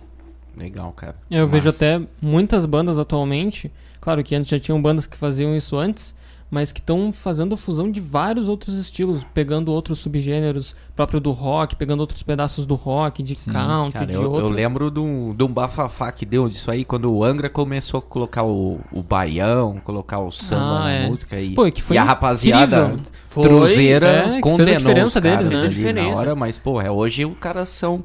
é, virou a marca dos caras Eu e falei- eu falei muita do coisa Gangrena boa aqui, de outras bandas. Eu falei do né? Gangrena aqui, mas no começo da carreira deles eles sofreram muito preconceito, porque eles tinham o batuque, lá Batuque. e tal. Eu amo, porque, mano, eu sou da macumba, entendeu? É, somos, somos. Legal, Eles cara. trouxeram e, e até no documentário o- um, tinha um- tem um jornalista que ele fala, tipo, pô, a galera começa a ouvir um metal, começa a ouvir um heavy, um heavy metal, porque ela cansa, né, de, de, de ouvir, né, toda aquela música brasileira e tal, ela quer conhecer aquele negócio diferente. Uhum. Aí vem os caras lá, todo, começa batuque e tudo mais. Pondo de volta ali, fala, É. volta aqui, cara. Você não Qualquer tudo. tipo de É. conservadorismo, mano, Vem os é truzão. andar pra trás. É andar pra trás. Eu posso falar, porque a época que eu era fanático por Iron, mano, não importava. Eu tinha 15, 16 anos, né? Mas, mano, não importava que você fosse me mostrar, mano. Não ia Se gostar. não era Iron Maiden... Porque eu não ia nem prestar atenção, mano. Eu tinha a coleção inteira do CD do Iron, mano. Eu só queria saber de Iron Maiden. Baixa... Eu tenho até hoje uns VHS e tal. Eu falei do Michael Romeo. O Paulo Barão fez a turnê do Symphony X. Ele sabia que o Michael Romeo era uma, uma influência pra mim muito forte. Ele me mandou uma mensagem e falou: Mano, você é meu convidado. Você vai assistir do camarote e você vai conhecer. Caramba. Aí o Michael Romeo assinou o meu VHS. Eu aprendi várias coisas do cara tocando assistindo vídeo. Só que não era na internet, era um VHS. Deve ter Sim. molecada que nem sabe o que é isso. Pausando ali pra É. tentar ver qual que era a posição. que o cara tava Exatamente. E aí, tipo, era isso. Eu ficava bitolado naquilo. E quanto mais você é bitolado, mais difícil você vai ter aderência a coisas novas. Opa, aí sim, hein? É Isso. Representou, representou. É, ainda tem estrada, pô. Ah, eu vou querer. Então, manda. Mas enfim, eu acho muito importante esse lance e ainda tem coisas que eu preciso desconstruir. Eu falo sobre isso porque pra mim é- já é um pouco mais fácil falar sobre travas que eu tinha, né, dentro e falava, puta, mano, não vou escutar, eu não vou gostar, mas é por conta dessa- desse conservadorismo, desse lance que você precisa ser true ou precisa fa- fazer cara de mal, tá ligado? Mano, não tem essa, mano. Se sua música for da hora, pouco importa que roupa que você usa, o que que você tá fazendo. É, eu, eu quando comecei a escutar é, vários outros estilos fora um, um metal muito pesado que eu escutava, é, comecei a ir para outros estilos e ver quanta coisa que tem. Tem muita coisa, muita coisa nova, coisa que dá para experimentar, coisa que ainda vai vir. Então Vai abre, vir. abre muito é, experiências novas do que escutar. O nosso Sim. diretor de corte. E molejo, você curte? Ah, molejão, mano. Ô, teve uma vez que a gente foi tocar no show, tem uma foto com os caras. A gente foi tocar em Recife ou Brasília e os caras tava no, no aeroporto. É lógico que eu fui tirar uma foto com os caras, mano. Eu Falei, porra, mano. Diga onde você vai que eu vou varrendo, porra.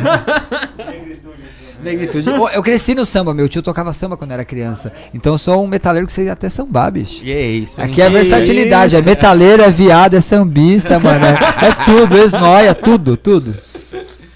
Cara, e falando nessa versatilidade, cara. Falou do Rock in Rio, puta festival e Jaguariúna, cara. Como é que foi? Jagua- e a- Você tá ligado o que aconteceu? Não tô, Não. né? Não vi, né? Eu só vi, tava pesquisando hoje, falou, chamaram o cara pra Jaguariúna. Nós tá no interior, então você vai ter que falar é, qual foi, foi, um, a fita, então. um quadro do Fantástico. Os caras me chamaram pra ir num show de sertanejo e levaram um cara do sertanejo pro Rock in Rio. Aí eu fui ver, acho que Jorge Matheus, mano. Foi legal pra caramba, porque, mano, eu já sou festeiro, né? Zoeiro. Aí os caras falaram, você topa? Eu falei, mano, vixe, lógico, vamos aí, mano. Pau pra toda a obra. E foi muito legal, porque, mano, no dia. Os caras cortaram, tem um vídeo no- na, na internet, mas os caras cortaram, tinha um fã do Project lá. Na hora que eu tava andando no meio do maluco, o maluco me parou assim, trocou uma ideia, os caras filmaram, mas eles não colocaram. Na verdade, eu não lembro se aparece. Mas eu lembro que o cara me parou, ele falou, mano, o que, que você tá fazendo aqui? Eu falei, eu vou te fazer a mesma pergunta, o que, que você tá fazendo aqui? tá ligado? Mas foi legal pra caramba, foi uma puta experiência. Até pra desmistificar esse negócio, mano. Tipo, dá pra todo mundo se dar bem, tá ligado? Não precisa tretar por causa de música, mano. É o Fantástico tinha Pode aquela- tretar por causa de política, mas de música não. O Fantástico não- tinha aquela história, né? Do, do faz o terceiro gol, pede uma música. Teve um cara que pediu a música se quiser É. Teve. de vocês e tocou a. Qual que era? Tânia Amara, sempre que quiser ir um beijo, eu vou te dar. Isso daí foi uma coisa também que tem a ver com o marketing. A gente pensou numa ideia, né? Foi um marketing que a gente foi negligenciado, ou então, né, não podemos culpar a equipe que fez o vídeo, porque o Paulo César, que é o jogador do Corinthians, ele fez três touchdowns no Globo Esporte e tinha direito de pedir uma música do Pro, uma música que ele quisesse. E aí ele falou, pô, tem uma música da gente que chama Se Quiser, que ela é bem motivacional, assim, para inspirar a molecada e nos inspirar também, tipo, a conquistar as coisas. E ele fala, pô, essa banda com essa música me ajudou muito e tal. E os caras cortaram a parte que ele fala Project 46 e colocaram uma música da Tânia Mara. E aí ele ficou puto, mano. Porque imagina, ô, oh, escutei esse som, esse som me inspirou, aí de repente, sempre que quiser um beijo, eu vou te dar. O cara fala assim, porra, mano, o cara tava, né? E aí ele mandou mensagem pra gente, isso repercutir e tal. E o futebol americano também não tem tanta visibilidade no Brasil, né? Não. E aí a Agora gente fez começou, um clipe. né? A gente fez um clipe com os caras. No, no, no campo, né? A gente montou toda a estrutura da banda Qual o ali. time do- dos caras? Não? Corinthians. Corinthians. e Steam Rulers, acho que é isso. Caramba, hein, cara? E aí a gente gravou um clipe com os caras, né? A gente mandou fazer umas roupas, inclusive tem a, a, a camisa do 46 e tal, que a gente deu pro Paulo. Massa. E aí, meu, foi muito legal, porque é um cross, né? Tipo, são dois nichos inviabili é, Li- é, restritos ali. restritos, é, sem tanta visibilidade. Uhum. E aí a gente uniu o útil ao agradável, ficou um puta clipe legal, porque já que a Globo não mostrou, nós mostramos Já nós que a Globo junto, não né? mostra. Já que a Globo não mostra. Mas enfim, depois a gente acabou te- sendo entrevistado no G1 antes do Rock in Rio, que foi quando eu falei abertamente sobre minha sexualidade e tudo mais. Então, tipo, não tem uma treta assim com emissora nem nada. Talvez pode ter sido alguém que não tem noção do que é a banda, Pode do que era exatamente. Tipo, às vezes não foi nem maldade. estagiário. Mas na época, é. É, o stag, é o stag. Foi E aí, tipo, né, a gente entendeu isso na época, óbvio que deu aquele negocinho, mas ao mesmo tempo foi muito mais vantajoso porque se tivesse tocado, ah, apareceu e morreu a ideia. Agora a gente tem um clipe eternizado com os jogadores, com a Aham. música, com um conceito, sabe? Então acho que dá pra você tirar um caldo até dos momentos que não são tão interessantes. É. Massa, bem massa. Bem E louco. aí, jovens? Opa. Calma aí. Aí toma um choque, né? É igual o Frank Palmieri do Lemur, né? Que ele toma um chocão no palco. Sim. Nossa, Ou o maluco é? da entrevista lá que ele passa perto do negócio Ai, de... Cara, é. uma- um combo de pergunta aí, cara. Tem alguma coisa que hoje você, com o conhecimento que você tem, faria diferente no início do project? E que dica que você daria pra quem tá começando uma banda, fazer um som, um artista que quer lançar alguma coisa? Que, que você me fala disso? Cara, se eu mudaria alguma coisa, eu acho que não. Eu acho que, sei lá, a gente tentou sempre dar o nosso melhor, né? Não com aquela trauma de perfeccionismo, mas a gente sempre tentou o máximo possível em cima dos conhecimentos que nós tínhamos na época. E eu sou muito grato, eu acredito que todos os caras da banda também, até onde a gente chegou, o que, que a gente conseguiu fazer, quantas vidas a gente já mudou através da nossa música, quanta hora. molecada foi inspirada a tocar. Agora, sobre a galera que tá começando, eu acho que é muito importante, primeiramente, já agradecer se estiver assistindo, né? Porque já mostra que tem um interesse que também não está tão vago. Uhum. Pra quem for ver futuramente também, eu acho super interessante ter essa ideia de tipo, é um time, é uma equipe, né? Vocês têm uma agência aqui, tem várias cadeiras, tem vários computadores, então cada peça é muito fundamental para que o trabalho funcione, né? E dentro de uma banda a mesma coisa, você tem dois guitarristas, um guitarrista só, batera, baixo, vocal, DJ, enfim, o que for. É muito importante que todo mundo esteja na mesma atmosfera, que todo mundo esteja dedicado. Tem um que tem mais facilidade com editar vídeo, o outro tem mais facilidade com cuidar de redes sociais, mas é, o, o principal é, além da capacitação do seu instrumento, da sua voz, né, do que você for fazer, entender o que, que é necessário para que uma banda consiga se posicionar, comece a aparecer, comece a ter um respeito, as marcas se interessem, né, porque isso é um combo, porque quando você é um atrativo, quando você tem alguma coisa para passar, além da sua música, além da sua arte, você consegue vincular outras empresas que precisam de pessoas como você, para que elas também propaguem o seu trabalho e ao mesmo tempo é uma via de mão dupla, né? Tipo, muitos artistas às vezes querem eh, patrocínio de marca, mas é tipo assim, o que, que você tem a oferecer para uma marca? O que, que você vai fazer em troca? Porque querer todo mundo quer, Qual brother. mudança o seu produto É. tá. Tá trazendo. Tá trazendo, né? Exatamente. Então, Produto, vulgo, seu trabalho, seu sua trabalho. arte. né? Exato, exato. Eu, eu já, eu já tive um pouco de preconceito com a palavra produto quando está relacionado à, à música. Uhum. Hoje em dia eu entendo que na verdade é uma romantização e não dá para romantizar, porque é muito tempo de dedicação, né? O lance da, da- do discernimento e da, da certeza do que quer fazer, né? Tem uma banda, se é novo pra cacete. Mano, tem um outro emprego, tenta pensar em alguma estratégia que você trabalhe em alguma das áreas que seja necessário para que a sua banda se consolide, para que você consiga estar presente no mercado, né? E além de tudo, você tem uma banda, saca? E aí depois a banda pode ser que você tenha uma banda e além de tudo você trabalhe com alguma coisa, né? Tenha sempre Uhum. um backup. E também não é para tentar 10 coisas ao mesmo tempo. Faz duas, três no máximo, né? Deixa aquilo mais mais é, sólido, né, para que você consiga, né, ficar tipo subsidiar. ali, né? Exatamente, exatamente. E, e conhecimento é uma coisa que, mano, você pode ler não sei quantos livros, fazer tantos cursos, tal, não sei o que. Se você tiver uma limusine, mano, os caras roubam a limusine, não rouba seu conhecimento. Ninguém bota uma arma na tua cabeça e rouba o que você aprendeu. Tá ligado? Se alguém tá no zero, perdeu tudo, mano, dá pra recomeçar porque tem a inteligência, tem a cabeça, tem o network, tem as pessoas. Então, tipo, conhecimento nunca é demais e não tem teto, velho. Né? Então, essa é uma das paradas que eu acho que é mais importante. Saber com quem você está lidando, né? Existe a parte profissional e tem a parte humana, né? A gente sabe que, querendo ou não, todos os seres humanos são falhos, né? Nós todos temos as nossas debilidades, mas também temos as nossas qualidades.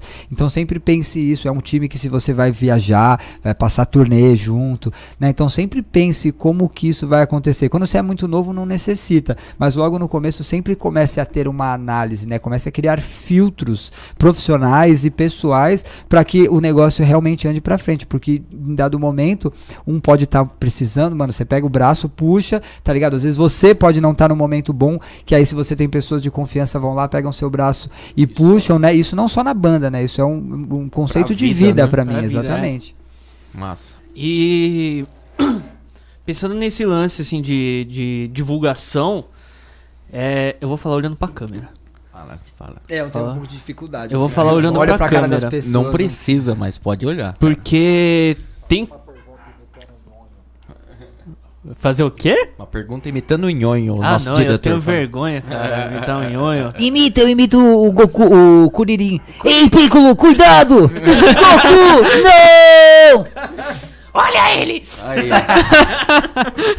Se ele não, se ele não falar, se ele fizesse essa voz, mano, é xingar ele, porque acho que ele mandou uns quatro áudios pra mim imitando o Nhonho e falou: Não, eu imito o Nhonho, eu imito o Nhonho. Agora você vai imitar Vai- o Nhonho. Fazer Foi o resto um. da entrevista Vai fazer o lá da entrevista, olha ele! Tem que quebrar o gelo. É, de novo, olhando pra câmera. Porque tem Cor- bandas. Corta, diretor. Corta na câmera. Dá zoom na minha cara. Porque tem bandas, Vini, que, que eu mesmo já passei por isso. É, às vezes o o- o- os caras querem fazer sucesso lá fora. Eles querem, querem, querem. em- em- Só, só em pensamento. Mas eles não buscam fazer postagem, se divulgar. É, qual é a O chance? trabalho, né? não quer trabalhar. Tipo, fala assim, ah, não vejo tanta necessidade do marketing digital pra banda. Não vejo necessidade, não vejo necessidade de ficar divulgando toda hora e tal. Ainda fica segurando material. O. que, que, que daria, Qual o né? sentido disso? Qual o sentido disso? É muito complexo porque assim. Depende muito da mentalidade, porque o que, que acontece? A gente, como banda, a gente sempre entende que assim, tem, conseguimos fazer algumas coisas nós mesmos, mas temos que entender que tem pessoas que são melhores que eu. Uhum. Vamos contratar um profissional que entenda mais do que eu. Tipo, qual que é o conceito e qual que é o embasamento pra eu acho que não precisa? Qual que é o Então- seu know-how pra saber o que precisa se você não tem? Tá ligado? Então, tipo, é muito complexo. Querer todo mundo quer, velho. Sim. Tá ligado? Agora suar, que nem eu sempre brinco com o lance, mano, sonho só realiza se tiver muito suor, velho. Se você ficar deitado na sua cama pedindo pra Deus, mano, Deus não vai iluminar a sua. Eu acredito muito em Deus, tá? Pelo amor de Deus. Eu só tô querendo dizer assim, eu acredito em Mas Deus, é pelo tão- amor de Deus, Não é, é tão foda. bondoso assim. É, exatamente, mas mano, não, não vai acontecer um milagre, não vai aparecer uma luz, não vai aparecer uma bolsa cheia de dinheiro pra você investir na sua carreira. Então, Acho que essa até é uma pergunta que eu tenho que Pros- aqui, aqui existe aquele ah, o, o sucesso à moda antiga, o, o olheiro da gravadora vai lá e fala, vou contratar vocês, vou bancar tudo e tá aqui a, a mala de dólares e porque eu gostei muito do som de vocês, escutei uma fitinha gravada e nunca tinha ouvido antes. Existe isso ainda? É Cara, deve existir. Eu não posso falar com propriedade porque eu não conheço todos os segmentos, mas eu acredito que com certeza tem aquelas No pessoas. rock hoje? E, e hoje um olheiro é muito fácil, né? A gente troca essa palavra por stalkear. Acabou. É verdade. Então, é que E aí, se você não tiver postagem na rede social, É, se fudeu. O cara, Perdeu, o cara perdeu. na fita mesmo. Aqui. desculpa, É, viu? Você vai Tem mandar um na linguajar um pouco baixo às Ah, vezes. não. Aqui pode falar tudo, É, cara. Então tá, então foda-se. É isso aí. Zoeira, Se brincadeira. depender, Mas é, citando o que o movimento, o que que tá acontecendo, né? Só que essa presença online, hoje, se você não pode ver as pessoas, se você não pode ter show, mano, como que vai rolar de alguém escutar Se alguém você? te ver, te escutar, você não tá se mexendo, né? É, não tá aparecendo. Exatamente. É. eu perguntei isso justamente porque eu passei por um por uma barra, cara. Eu, Uma é, barra, que barra, hein, cara? Mas era de barra. soufflé? era era Hershey's. Aí, Ovo maltine. Brincadeira. Meu chocolate favorito. Se alguém quiser me dar, eu aceito. Ô, louco, hein, cara? Mas é, eu tentava fazer isso, eu tentava, tipo, vamos postar, vamos fazer as coisas. E os caras falavam assim, não, mas você tá sendo ansioso, você tá sendo isso. Ai, pai. da, da, da." Aí foi dando aquela. Aquela brochada, Desgaste. né? Igual o Clóvis de Baus fala, né? Tristeza, aquela brochada da vida. Mas também tem o outro oposto, né? O cara que divulga até demais, né? Ele chega até a ser um spam. Tem esse limite aí de.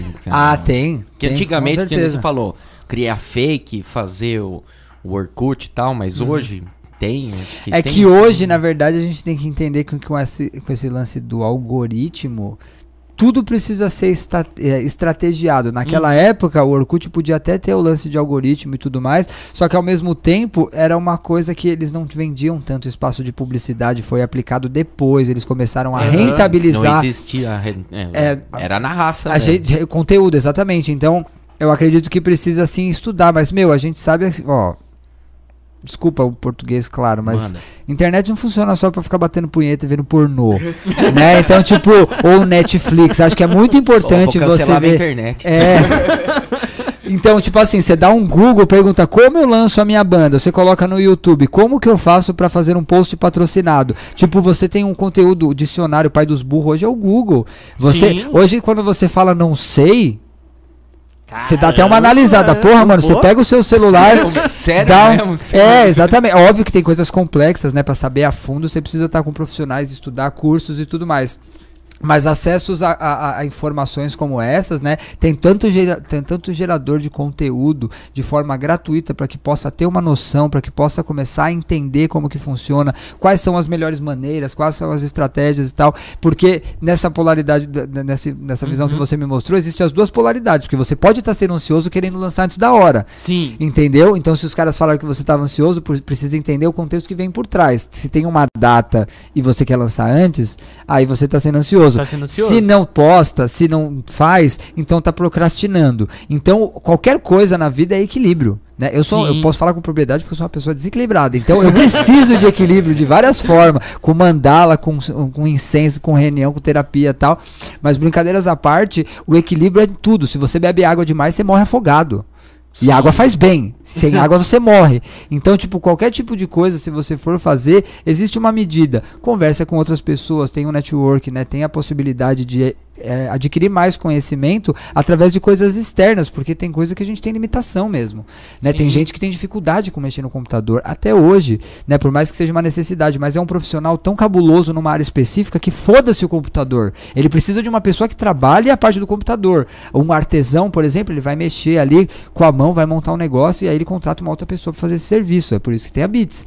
Né? Às vezes os Perfeito. caras não trabalham diretamente Não com a estratégia, ali, né? eles contratam uma equipe que está especializada para poder fazer com que aquilo que ele faz com a mão sem precisar do computador, alguém reverbere, né, e, e transcenda todas essas partes que tipo ele não consegue. Então acho que é isso, é o lance da medida.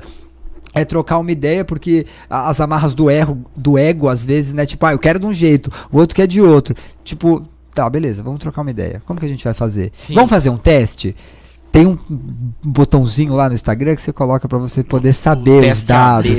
É, aí você olha lá, porra, essa postagem deu certo, porra, é verdade, teve seguidor. Ó, então funciona. Aí se você posta várias vezes, pô, mano, caiu o engajamento e tal, que não sei o que. Ah, então eu tenho informação. Né? Com É. informação eu consigo tomar decisão. Sim. Né? O Google Analytics é isso, você consegue ter uma tomada de decisão com um mensurador de tráfego. Tô vendendo no Rio de Janeiro, vou colocar publicidade em São Paulo? Não, vou potencializar lá e vou colocar um pouco aqui, né, Vou poder tentar Aham. abrir, né? Mas não É, vou perder o. Exatamente, tá não vou rolando. perder no time que tá ganhando. Legal. E tem profissionais, cara, até você me perguntou no começo se a gente trabalha com, com bandas, com músicos, né? Uhum. Existem hoje profissionais, alguém ajuda o project né, nesse sentido de marketing para bandas, marketing digital para bandas? Você conhece? Tem alguém para Sim, tem. Eu já trabalhei com vários artistas, por exemplo, já trabalhei com várias bandas de montar planejamento estratégico para gestão de redes sociais. Algumas bandas iniciantes, por exemplo, que já tinham um trabalho, tá, mas estavam lançando seu primeiro álbum, eu ajudei a fazer o lançamento do álbum, Legal. consegui ajudar eles, como a gente teve 46 Fest também, fi- é, alimentei essa, essa, essa possibilidade de fazer um fest, por mais que seja pequeno, para 300, 400 pessoas, Uhum. mas que em vez de Uhum. tocar num show de outra pessoa, que tivesse o o, próprio o próprio show e aí montar estratégia com rede social, com lance de parceria, fomentar o lance de merchandising. Então eu já trabalhei para vários artistas aqui no Brasil e fora, né, algum- algumas pessoas que são brasileiras, mas que moram fora. E o Project a gente já sim, já trabalhou com outras agências de tráfego, já trabalhou com, inclusive a Explorer, que foi que- uma que ajudou a gente com essa parte, mas muita coisa a gente também faz nós mesmos, né, porque isso acaba fazendo com que Faz você diminui o budget de investimento, né, de terceirização, e aí você coloca isso num impulsionamento. Então você pega essa a, a- a mão de obra, executa e você consegue colocar um investimento maior para ter um retorno maior. entendeu? Perfeito. É porque vocês sabem, são da área, né? Mas vamos falar para alguém que não é da área, até é de Sim. outra área ali. Sim. Então É. existe Existem, apoio. existem, existem agências. Eu trabalho de vez em quando, eu faço Aí, ó, fila com contato bandas. do Vini tá na descrição aí, galera. É nóis, então, tamo é, E eu acho muito legal isso, até porque, porque é uma forma de inspirar a molecada a falar, porra, posso, posso tentar fazer meu show, eu posso tentar melhorar, eu posso conseguir coisas diferentes, eu posso saber como me posicionar, porque quando você contrata uma pessoa, quando você faz um curso, você se capacita, você diminui as chances de você tropeçar. Né? E tem às vezes tem alguns tropeços que você precisa desistir porque, mano, você quebra a perna. Tá ligado? Então, tipo, toda vez que você contrata uma pessoa pra é, fazer um trabalho que às vezes é melhor, o outro tá fazendo porque conhece mais, ou às vezes você tem uma demanda muito grande que você vai ter que fazer mais isso. Tipo, você não tá gastando dinheiro, você tá investindo Sim. dinheiro, É. né? A galera tem muito essa, puta, mas vou, é vou caro. ter que gastar com isso e tal. É que na verdade você não tem que gastar, porque se você não investe no seu próprio negócio, você não tá fadado a falhar, velho. Hum, É que tipo- aí eu volto naquela, muita gente não vê aquilo como um negócio, vê, Sim. não, mano, minha banda não é um negócio. Uhum. é, é prazer, é amigos, é, com certeza. Com certeza, com Mas certeza. se você tá lá Mas quantas almejando, bandas né, também não são amigas, né, né? com certeza. Tem artistas aí que tocam shows internacionais, festivais e que não se falam há anos. Porque é um Ah, negócio. o Metallica teve até um documentário inteiro sobre Teve, o Slayer. O, Slayer, caras que também. quem eu tô mencionando é o Slayer. Os, ca- o- os caras têm dois integrantes que eles não se falam há anos, mas, mano, é tipo o escritório dos caras é um palco. Tá É. ligado? Tem que cumprir data, Tem tem que que, executar, né? é o trabalho, entregar, né? Tem que entregar ali o que relatório, né? Falar É, que é, mano, que é Exatamente. riff ali, pô. Deixa eu ver essa riferama aí. É. Ó, tem várias perguntas várias aí, perguntas. cara, da galera online. perguntas. Vamos ver qual que é a melhor aí. A gente vai Solta- sortear um óculos da Spy, hein? Começa aí. Vamos lá, vamos lá, ó. Nossa, Falaram que você que parece o Gabriel. Ô, isso é um Pensador, elogio. cara. Um dia eu ainda vou fazer um soco com esse cara. Eu sou muito fã dele. O último lançamento dele, mano, é um soco no pâncreas. Massa, Aí eu sim, vi, hein? Eu vi, Ouviu? acho que o online, né? É. Que ele soltou o clipe, muito massa. Animal, animal. Então vamos lá. O Richard perguntou aqui, ó. Que dica você dá pra quem deseja ser infoprodutor? Infoprodutor, acho que o primeiro, primeiro, primeira dica que eu daria é realmente é, se aprofunde, né? Entenda bastante, porque o mercado hoje está bem competitivo, né? Eu não sei exatamente qual é o segmento que ele vai atuar, mas é muito importante você ter um embasamento e principalmente tentar encontrar uma identidade sua, né? Porque às vezes eu vejo algumas coisas muito similares umas das outras. Cara, é só óbvio, tentando copiar ali. né? é, é óbvio É. que se a gente for falar, por exemplo, de e-commerce, e-commerce é e-commerce, independente da boca que tá saindo. Uhum. Mas, tipo, como você vai falar do e-commerce? Né? Então, tipo, tenta pensar Ou num- nichar, né? Às vezes. um Exato. e-commerce específico. segmentar, exatamente, porque eu acho que todo mundo tem um conhecimento e todo mundo tem alguma informação a passar. É o quanto isso é atraente para que as pessoas invistam no seu infoproduto. Então, tem- sempre tenta pensar nisso, né? De você encontrar uma personalidade ou tentar ser o mais transparente possível como você é, ou então assuma um personagem naquele momento que você está trabalhando. Enfim, acho que essa é uma das dicas mais importantes para você fazer um infoproduto, é qual que é a veracidade dele e qual que é a intenção por trás da ação, né? O que, que você está querendo com esse intuito. O Yatá Yatá, ele é um camarada meu, ele é amigo Ah. do Cigano Igor Que e do Toninho do Diabo. Nossa, esse é 13, hein? Esse Queremos aqui você é- aqui. Quem é o Toninho ou o Cigano Igor? Chama os dois Chama os junto. Falei, Inclusive, ele tem a primeira e única banda de meme rock. Meme rock. meme, meme rock, rock, chama. Arigatões. Nossa. Arigatões. Os caras tocam desde música de anime até piada do Ari Toledo. Então o sertanejo de duplo sentido agora inventaram o rock de duplo sentido. Meme rock. Ele perguntou, aliás, qual a sua opinião sobre as bandas de meme rock. Cara, eu posso falar que dessa aí eu perdi, hein? Você ganhou, porque eu não tava nem ligado que isso tava existindo, Tá, tá mano. no hype. O que mais tem aí tal? O Yatá também perguntou aqui, ó. Você, você acha que a, a- dever- o metal deveria ter mais bandas cômicas, tipo Massacration, o Detonator, ou ah, as bandas tinham que ser, tem que ser sérias? Cara, eu acho que tinha que ter sim. O eu, eu Mamonas, acho né? que o Mamonas, eu é, que é eu um comentei até do do Mamonas, negócio. exato. Eu acho que é uma forma de entretenimento, né? Eu acho que as pessoas, a gente tá num momento muito triste, né? São, né? Uma- um- é muito complexo falar. Eu tenho muito receio de falar porque, mano, eu jogo merda no ventilador. Mas enfim, a gente tá num momento muito difícil. Então, às vezes, você encontrar uma forma de entretenimento, ainda mais num estilo que você gosta, eu acho que legal. Né? Óbvio que você precisa ter uma seriedade. Eu sou um cara que falo muito sério, mas também falo muita merda. Então, tipo, todo mundo tem um pouco disso, né? De, de- dessa versatilidade. Então, não acho que é certo ou que é errado. Eu acho que tem mercado para que as pessoas possam ter essa ousadia. O Lucas Inutilismo, por exemplo, que é um Uhum. youtuber, a gente fez um show, inclusive no show que ele tocou com a gente, você tava, né? Eu tava. Verdade. E aí ele tinha a playlist de funk, né, que é umas músicas em versão de metal, Metal, funk. né, Incrível. funk e a gente fez um show. E isso foi muito legal porque é uma coisa meio que inesperada, né? Uhum. Então, tipo, se tiver mais pessoas fomentando isso, trazendo a curiosidade, né? Porque nem todo metaleiro é conservador, É. né? E nem todo Sim. conservador é metaleiro, graças a Deus. Mas, tipo, é, acho que quanto mais a gente consegue expandir, né, e misturar, que nem você falou sobre o lance de fits, das misturas, e o quanto mais atraente isso for, com certeza mais pessoas vão dar risada, vão ter mais motivo de se Uhum. desligar dos problemas e das, das né, adversidades da vida aí. Então, Exato. mano, eu gosto pra caralho de zoeira, eu- de fanfarra. Eu imagino que, por exemplo, o cinema, né? Tem o filme de ação, de Exato. terror e a comédia. Matou a pau. Porque na música ou no metal não pode ter isso aí. Tipo, tem o cara que fala sério, tem o cara que só fala zoeira, tem cara que só faz piada e, pô, se não tiver, vira um negócio chato sem graça. É. Não, e outra, se ainda for fazer um negócio que é diferente, mano, sempre quem dá certo, velho, é quem lança alguma coisa que não tem. Então, mano, a ousadia, é, ela anda bem perto, assim, do sucesso. Yatá. Meme rock. Meme rock. Meme rock. Arigatões.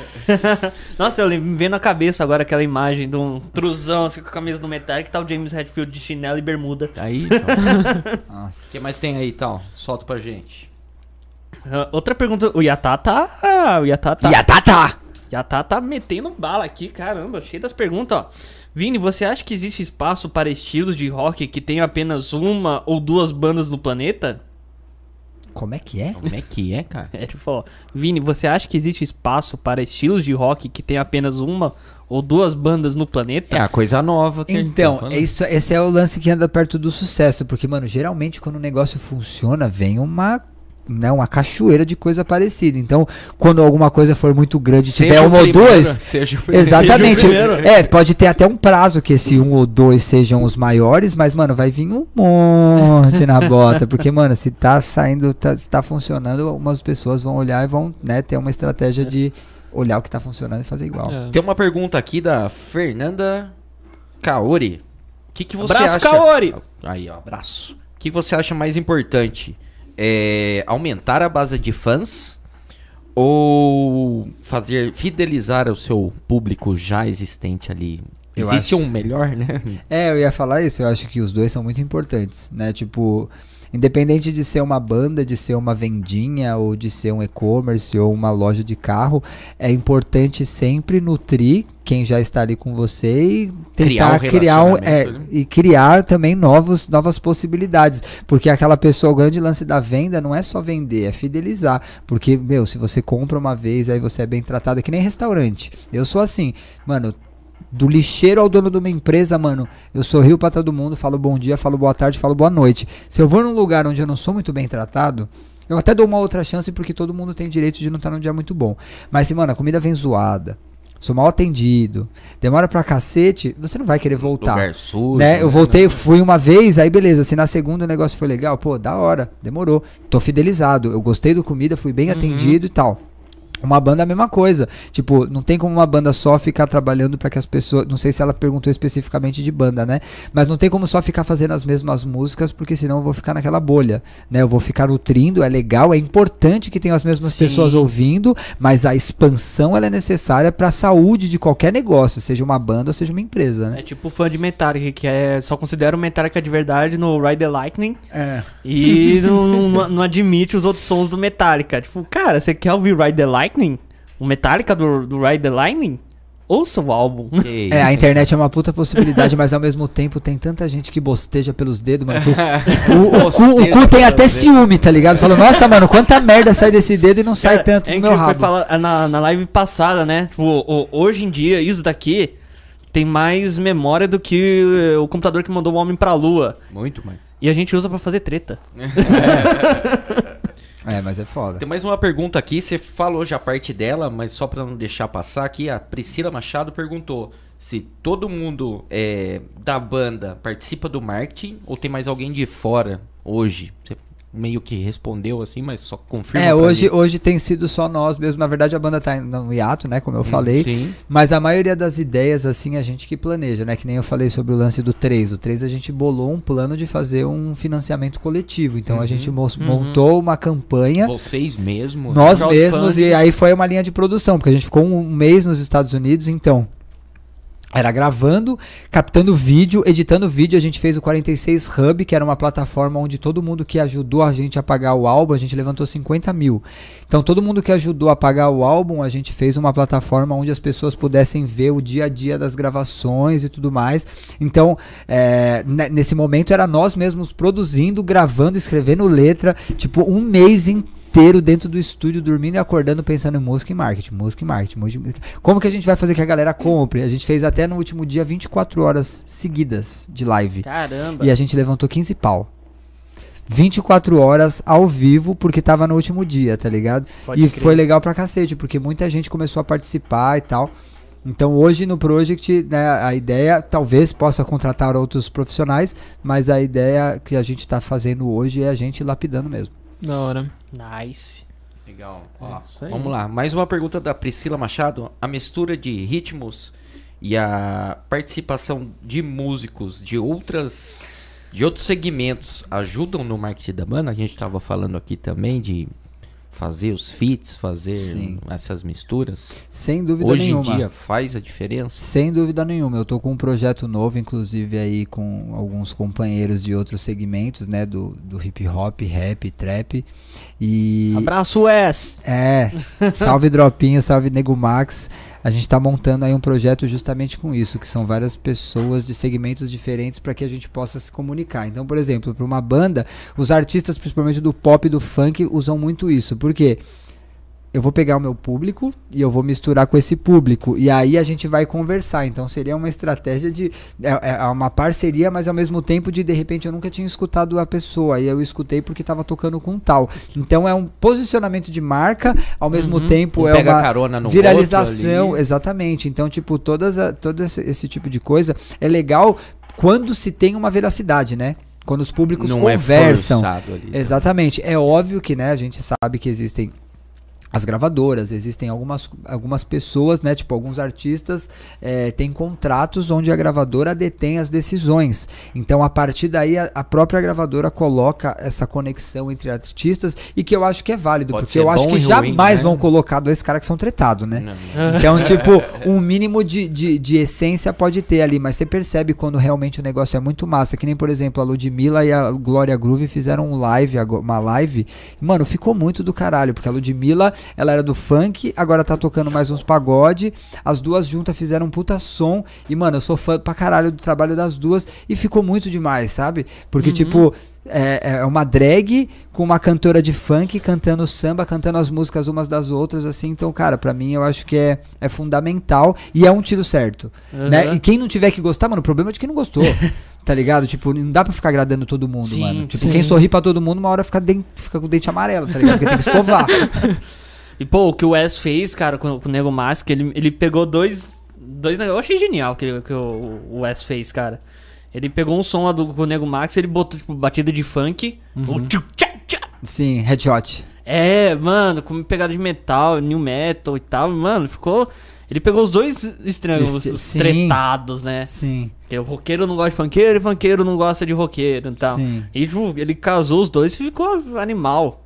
Legal pra caralho. Não, é muito importante. E é- são dois segmentos que eu gosto bastante hoje em dia. O rap eu sempre fui muito fã, né? Uhum. Tipo, a gente tava falando sobre o lance de internet, o cancelamento da Carol com K. Cara, é, eu já vi muita gente branca. Né, fazendo muita coisa pior na televisão e que todo mundo, né, ignorou. Então, tipo, a hipocrisia das pessoas que, tipo, estavam falando dela e estavam fazendo coisa muito pior é muito impressionante. Então, é muito Aham. complexo esse lance do cancelamento quando a pessoa está na mira. Né, mas porque que- que- às vezes quem não é visto tá só usando o Instagram pra ficar bosteando, falando um monte de merda, sem fazer nada pra sociedade, principalmente pra si mesmo, É. é muito complexo. Então, né, eu vi que depois rolou o documentário e tudo mais. Até porque eu acho que é- ela, ela errou, eu não tô passando um pano pra ela. Mas todo Uhum. mundo erra, tá ligado? O fato dela ser uma mulher preta dentro de um reality show, ela foi cancelada com a maior porcentagem de, de, de votos, né? Pra sair. Então, assim, teve- já teve algumas edições antes, né? Que, que tiveram pessoas brancas, né? Que são mais aceitáveis pela sociedade, né? Preconceituosa, que não teve esse cancelamento todo. Então, tipo, ela é uma artista que se posiciona e que se fala que tem uma personalidade. E eu, por que, que eu estou falando isso sobre essa mistura? Porque ela é uma pessoa que me fez gostar muito do rap cantado por mulher. Tá Uhum. ligado? E eu sempre quis fazer um som, sempre tive a ideia de ter um som com a Carol com K. Um dia talvez ainda aconteça, né? Se Deus quiser. Porque eu sou fã dela e ela também errou. Porque, mano, todo mundo que julga falando que o outro erra, às vezes não olha pra si. Tipo, É. errar numa estratégia é, pode ser uma coisa de um negócio e tal, mas errar na vida real, falando dos outros, né? Opinando em onde não, não encaixa, é muito complexo. Então, os artistas que têm essa cara de falar, as empresas que gostam de se vincular, né? Tipo, ela perdeu vários contratos por conta disso, porque a sociedade tava Uhum. pegando, pegando em cima dela. E aí ela voltou a lançar som, ela voltou a se posicionar com marcas e tudo mais, mas ela deu uma baixa, mas tá voltando, saca? Sim. E sim. tipo, quantos artistas será que vão começar a fazer feat com ela? Só porque ela foi cancelada? Uhum. Saca? Então, tipo, toda a estratégia também tem que ter um lado humano, né? Tipo, não- nem tudo é dinheiro, porque tem coisa que, tipo, tem preço e tem coisa que tem valor. Então, acho que é uma das coisas mais importantes pra sempre, numa estratégia, numa empresa, numa mistura de estilos, a gente sempre colocar no papel. Uhum. O Marcelo Polo, ele tá perguntando aqui, até seria uma pergunta também a fazer, é, sobre monetização. A pergunta do Marcelo é, o Spotify paga quanto por ouvintes? É tipo o CPM do YouTube? Vale a pena? Mano, E só, só completando aqui a pergunta, como seria monetizar o a, a própria música, o próprio trabalho musical? Acho que eu já engato com uma outra pergunta aqui. Que perguntaram. Já vale, a, engate. vale a pena um- um- uma mídia física ainda hoje? Um CD, um DVD? Ou o Spotify é o meio hoje, o YouTube? Que Sim. já fazendo um eu combo acho que o Spotify, as, as plataformas digitais, ela meio que são tipo um currículo pra você conseguir um emprego, sabe? Tipo, é necessário você ter, você ter, tá ali. Agora, sobre o lance da monetização, é muito peculiar porque depende de cada distribuidora, né? Tem várias empresas hoje que disponibilizam, então cada uma tem um contrato, cada artista tem um contrato. Então, tipo, eu não posso falar com propriedade exatamente, porque depende do estilo, depende de qual que é o modelo de negócio, se existe um selo onde porcentagem desse selo porcentagem desse valor fica com o selo. Então o que ele pode fazer é procurar geralmente quais são as distribuidoras e quais são os modelos que elas apresentam e nunca pensar só na porcentagem e sim nas outras coisas, porque algumas plataformas, por exemplo, os caras têm eh, esquema de live, então eles chamam as pessoas para entrevista, eles conseguem fazer o feat de artistas, Marcar show. Mar- marca show eu não conheço Não? nenhuma, mas a parte da distribuição digital, ele consegue te posicionar para que você tenha mais visibilidade. Então eles detêm um pouco dessa porcentagem, mas em Dá contrapartida eles alguma te- coisa em troca. Exato, exato. Ele tipo te mostra algumas outras opções para que você ganhe. Às vezes você fica com 80% dessa dessa desse streaming, só que ao mesmo tempo, tipo, você não é colocado em nenhuma playlist, você não é divulgado, você não tem uma capa, por exemplo, de playlist, né, que a gente trabalha hoje, que é o RPM, eles têm a, playlist de peso BR, então eles conseguem colocar a gente em alguns locais, Legal. né? E aí depende muito do artista, depende de como que você vai fazer o lançamento, se você vai colocar um budget de investimento. Então o grande lance é pesquisar, pra saber qual que é melhor. É que nem quando for contratar uma agência, quando vai contratar um músico, porra, o cara toca aqueles acordes, o cara toca essa paletada, a agência me oferece o vídeo e a foto, só, fo- só fotógrafo, não tem uma criação. Então, tipo, tudo isso depende muito de uma análise de mercado pra saber, putz, isso vale a pena. Eu vou abrir mão um pouco dessa porcentagem, mas em contrapartida eu vou aparecer em outros lugares. É basicamente isso. Pode crer. Pro Project, qual era... Só uma, um Vai. finalzinho da sua pergunta. Nós, quanto banda, inclusive eu trouxe um CD aí pra vocês. Legal. A gente nunca deixou de fazer CD físico. Essa é uma das coisas que eu acho que é muito importante, principalmente pro fã de metal Legal. e rock. Uhum. Que é tipo um troféu, saca? Ter o play ali guardado. Tipo, você é fã do Iron. Porra, você sabe o que, que é, mano? Pegar um Real Dead One, um Real Live One e Capinha, abrir um encarte e tal. E a gente, como uma banda brasileira, né? O, o companheiro aqui estava lá no show de Sorocaba, ele viu, a gente faz questão de colar na barraca do merch, trocar uma ideia com a galera, a gente autografa os CDs. Então, tipo, a gente nunca deixou de fazer, inclusive na nossa loja virtual, a gente tem um item de merchandising pros caras que são mais fãs, que é um quadro. A gente fez em comemoração aos 10 anos do Doa Quem Doer. Então ele é um item um pouco mais caro, mas em contrapartida, mano, é um quadro bonito pra cacete, com um encarte, com uma chapinha dourada, saca? Porque é a parte, principalmente o roqueiro é muito fiel. Né, o, o- acho que os outros estilos de som eu posso dizer que é um pouco reciclável, né? Uhum. Vamos dizer assim, mas o roqueiro, mano, você tem a camiseta até ficar cinza. Tem a... Né? Tipo, você tem aquela camiseta que, mano, você olha, mano. eu-.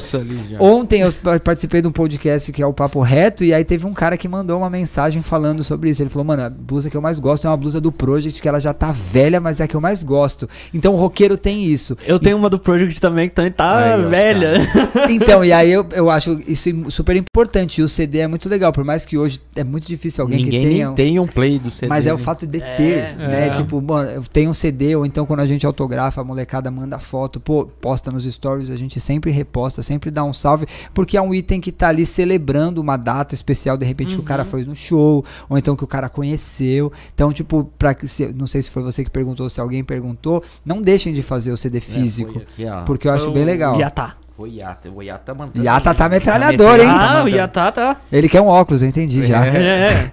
O Ele é o que- do Meme Rock. Aí, Da hora. O que eu ia perguntar é, o Project tinha... Qual era a principal fonte de renda? Era shows? É as monetizações? Tem alguma que você possa falar? Não sei se... é- Cara, eu acho que é um pouco de tudo, depende muito da, da demanda. Antes da Uhum. pandemia, tipo, lógico que lance de show, lance de merchandising, eu acho que é um montante, né? Porque a gente nunca falava. ah, Óbvio que a gente tinha uma noção de onde estava vindo mais, só que não dá pra deixar, por exemplo, ah, o YouTube tá sendo legal pra caramba, vamos deixar de vender merchandising. Uhum. Não, tem que ser que nem a companheira, eu não lembro o nome dela, perguntou sobre é mais importante você é, Aumentar a base prospectar uma base nova ou, ou fidelizar. Eu acho que é os dois. Porque a loja virtual, se o cara conheceu essa semana e aí ele gostou da banda, daqui a um mês ele pode comprar. Então eu preciso ter item de merchandise lá. Legal. O cara conheceu a minha banda há muito tempo atrás, e aí ele não tinha condições de de repente ter um aplicativo e pagar por um streaming. Hoje ele paga. Então, ah, eu quero escutar. Tem que estar no Spotify. Quero mostrar pra Deezer, alguém, tipo, ah, eu quero mostrar, eu sou um cara que sou assim, eu go- gosto de mostrar alguma, algum som pra algum amigo, eu quero ver o clipe. O clipe, Tá ligado? cara. Porque aí tem a sensação, Tem é o toda- audiovisual, Uhum. que aí é mais Aham. fácil da pessoa sentir, porra, mano, olha o visu, olha a identidade visual, olha como que os caras se comportam. Então, tipo, eu acho que é importante ter várias formas de rentabilizar, seja Uhum. ela no vídeo, seja ela na- na- no visual, ou lance de infoproduto, por exemplo, o Jean tem a comunidade do Riff, que é um curso de guitarra que ensina a tocar, a se gravar e tal. Massa. Então, tipo, todas essas fontes de renda são muito importantes, né? Tipo, óbvio que às vezes você desponta mais aqui, mas também tudo depende. Vamos supor, tem um cara na minha, na minha banda que ele produz. Então, mano, dá pra eu soltar uma música por mês. Tem um cara na minha banda que ele grava e eu tenho, sei lá, tem uma parceria com uma agência. Dá pra gente gravar clipe todo mês. Então, tudo depende das possibilidades reais e colocar no papel. Pô, isso daqui tá dando, vamos fazer um investimento? Vamos dedicar um tempo a mais? Porque tudo é isso, né? É tempo, estudo e principalmente paciência, que é mó difícil. Ninguém deseja no final do ano, eu sempre abraço falando feliz ano novo, muita saúde, muito sucesso e muita paciência. Ninguém dedica, ninguém fala, mas mano, paciência é um, né, é a ciência da paz, é difícil de ter. Paciência A é gente uma se esforça. Paciência é uma virtude, não é que isso, mesmo? Ei, Matheus, manda alguma aí, cara. que Você tá. Bom, eu até, até achei muito quietinho? legal. É, tô quietinho. Pô, o papo, o Vini aí, incrível. Fala, fala bem, respostas. fala bem, menino. É, até achei legal aí a Priscila, a minha mãe mandou duas perguntas aí. Que muito da isso, hora. é. Aí, ó, sabia que Me- tinha. Metaleira Ah, também. Quem? Aí sim. Minha mãe Priscila. ela- É sua mãe? É. Aí, Olha que cara, louco, aí é. sim, é salve Não Priscila, obrigado, hein? Aqui, cara, olha aí. Ela já, já escutou bastante Project junto. Ó, que da hora. Ela Legal. foi de, de System of Down aí, muito, muito da hora. É, bom, na verdade, é, o que eu queria saber é se você pretende é, ir para algum instrumento novo, se pretende buscar alguma coisa nova, tanto é, é, de modo ar- artístico quanto profissional. Ah, que- quero ver alguma coisa nova, expandir alguma coisa de, de marketing, quero ver alguma coisa nova, se você tem buscado coisa nova. Projetos para o futuro. Começa Sim. um instrumento novo agora mesmo. Cara, legal essa pergunta, porque assim, né? Como eu falei anteriormente, eu passei por um processo numa internação e depois acabei trabalhando lá na CT como terapeuta, então eu fiquei basicamente um ano nesse processo de seis meses internado e seis meses trabalhando, é, meio que fora do marketing. Eu tô voltando realmente às atividades faz sete meses. Então eu tô consumindo muita coisa, eu tô aprimorando várias outras coisas, né? Eu até fiquei com receio, porque o marketing eu sempre trabalhei e nesse um ano eu me dei, dei uma afastada, eu comecei a focar mais na parte de psicologia, de terapia tal. E a junção disso tá me trazendo um puta leque.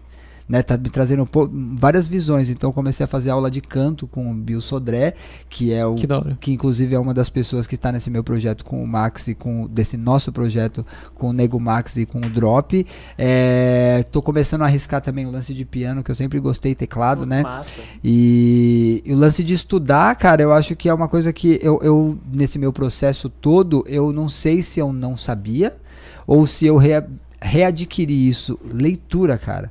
Tipo, sair do celular e do computador e pegar um livro.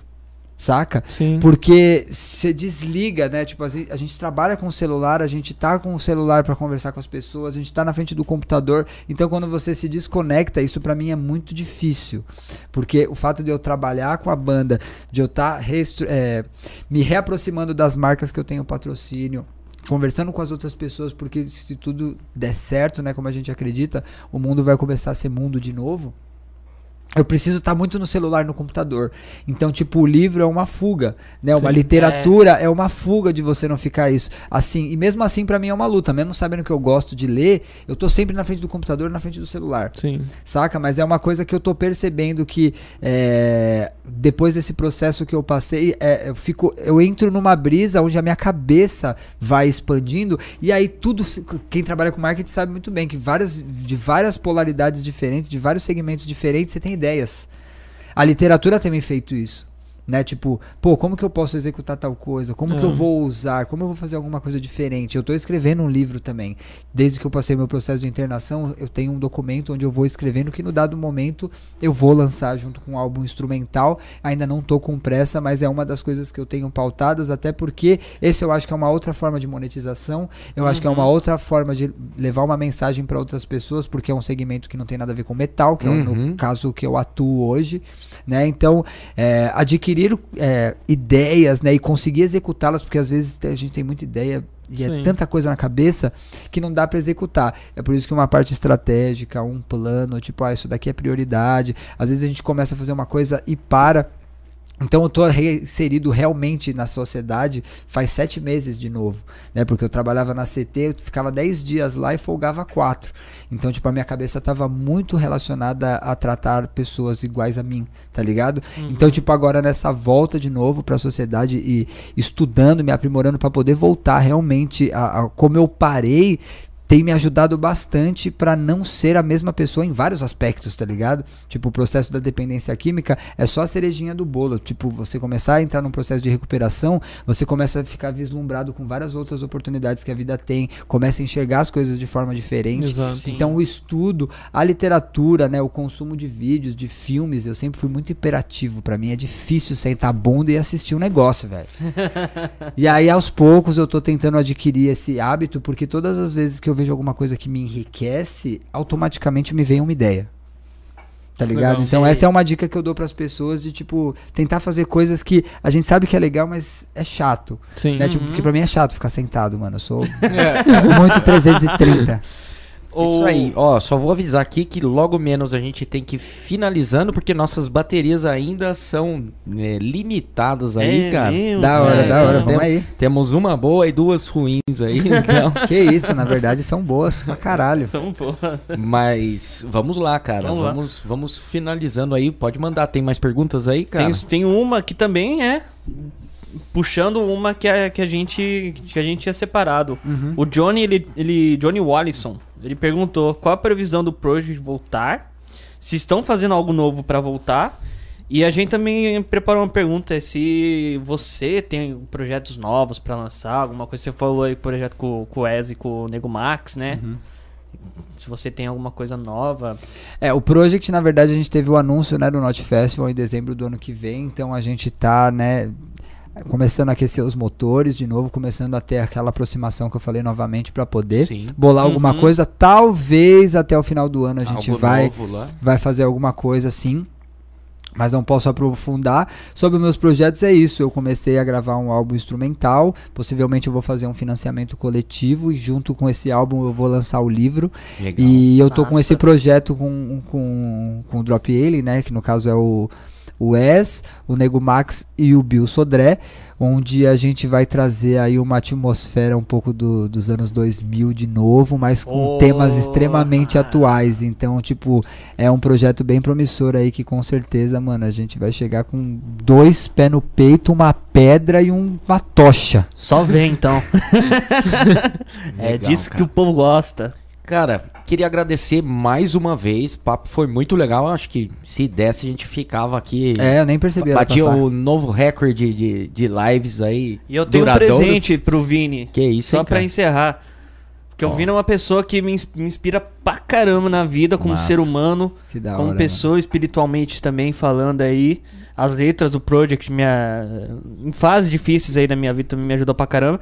Isso daqui é uma foto que eu tirei sua, cara. Olha É que isso, hein, louco. cara, uma fotinha. Aí sim, hein? Ó, Até que o cara manda bem na foto, hein, tem uma cara? dedicatória atrás. Tem. Aí, ó. Que isso. Fudido, mano. Muito obrigado. Tamo junto. Tamo junto. Obrigado aí também pelo espaço, obrigado pelos temas que a gente abordou Que aí. isso, a gente Parabéns pelo espaço e pela iniciativa. Acho que isso é muito importante, né? Principalmente pra galera que. Oi? Fala tchau! Mas é muito legal essa iniciativa de poder falar sobre esse tipo de união, né? Que eu acho que é muito importante, a música, o marketing, a estratégia, Sim. né? Se você tem uma banda que está começando agora, se você já trabalha, se você já se dedica para isso, é, realmente vale muito a pena, né? Tem alguns momentos que a gente pensa em desistir porque nada é fácil. Qualquer coisa que você decida fazer na sua vida, se você não tiver persistência, se você não resistir, você fica no meio do caminho. Então saiba seus limites, mas ao mesmo tempo sempre dá um pouquinho a mais, faz um pouquinho a mais, porque, mano, as coisas são. A, a vida é recompensadora, né? E tipo, o dia mais importante que a gente tem é sempre hoje. Então o que Sim. você puder fazer hoje pra ser pelo menos um pouquinho melhor que ontem, é isso aí. É isso aí.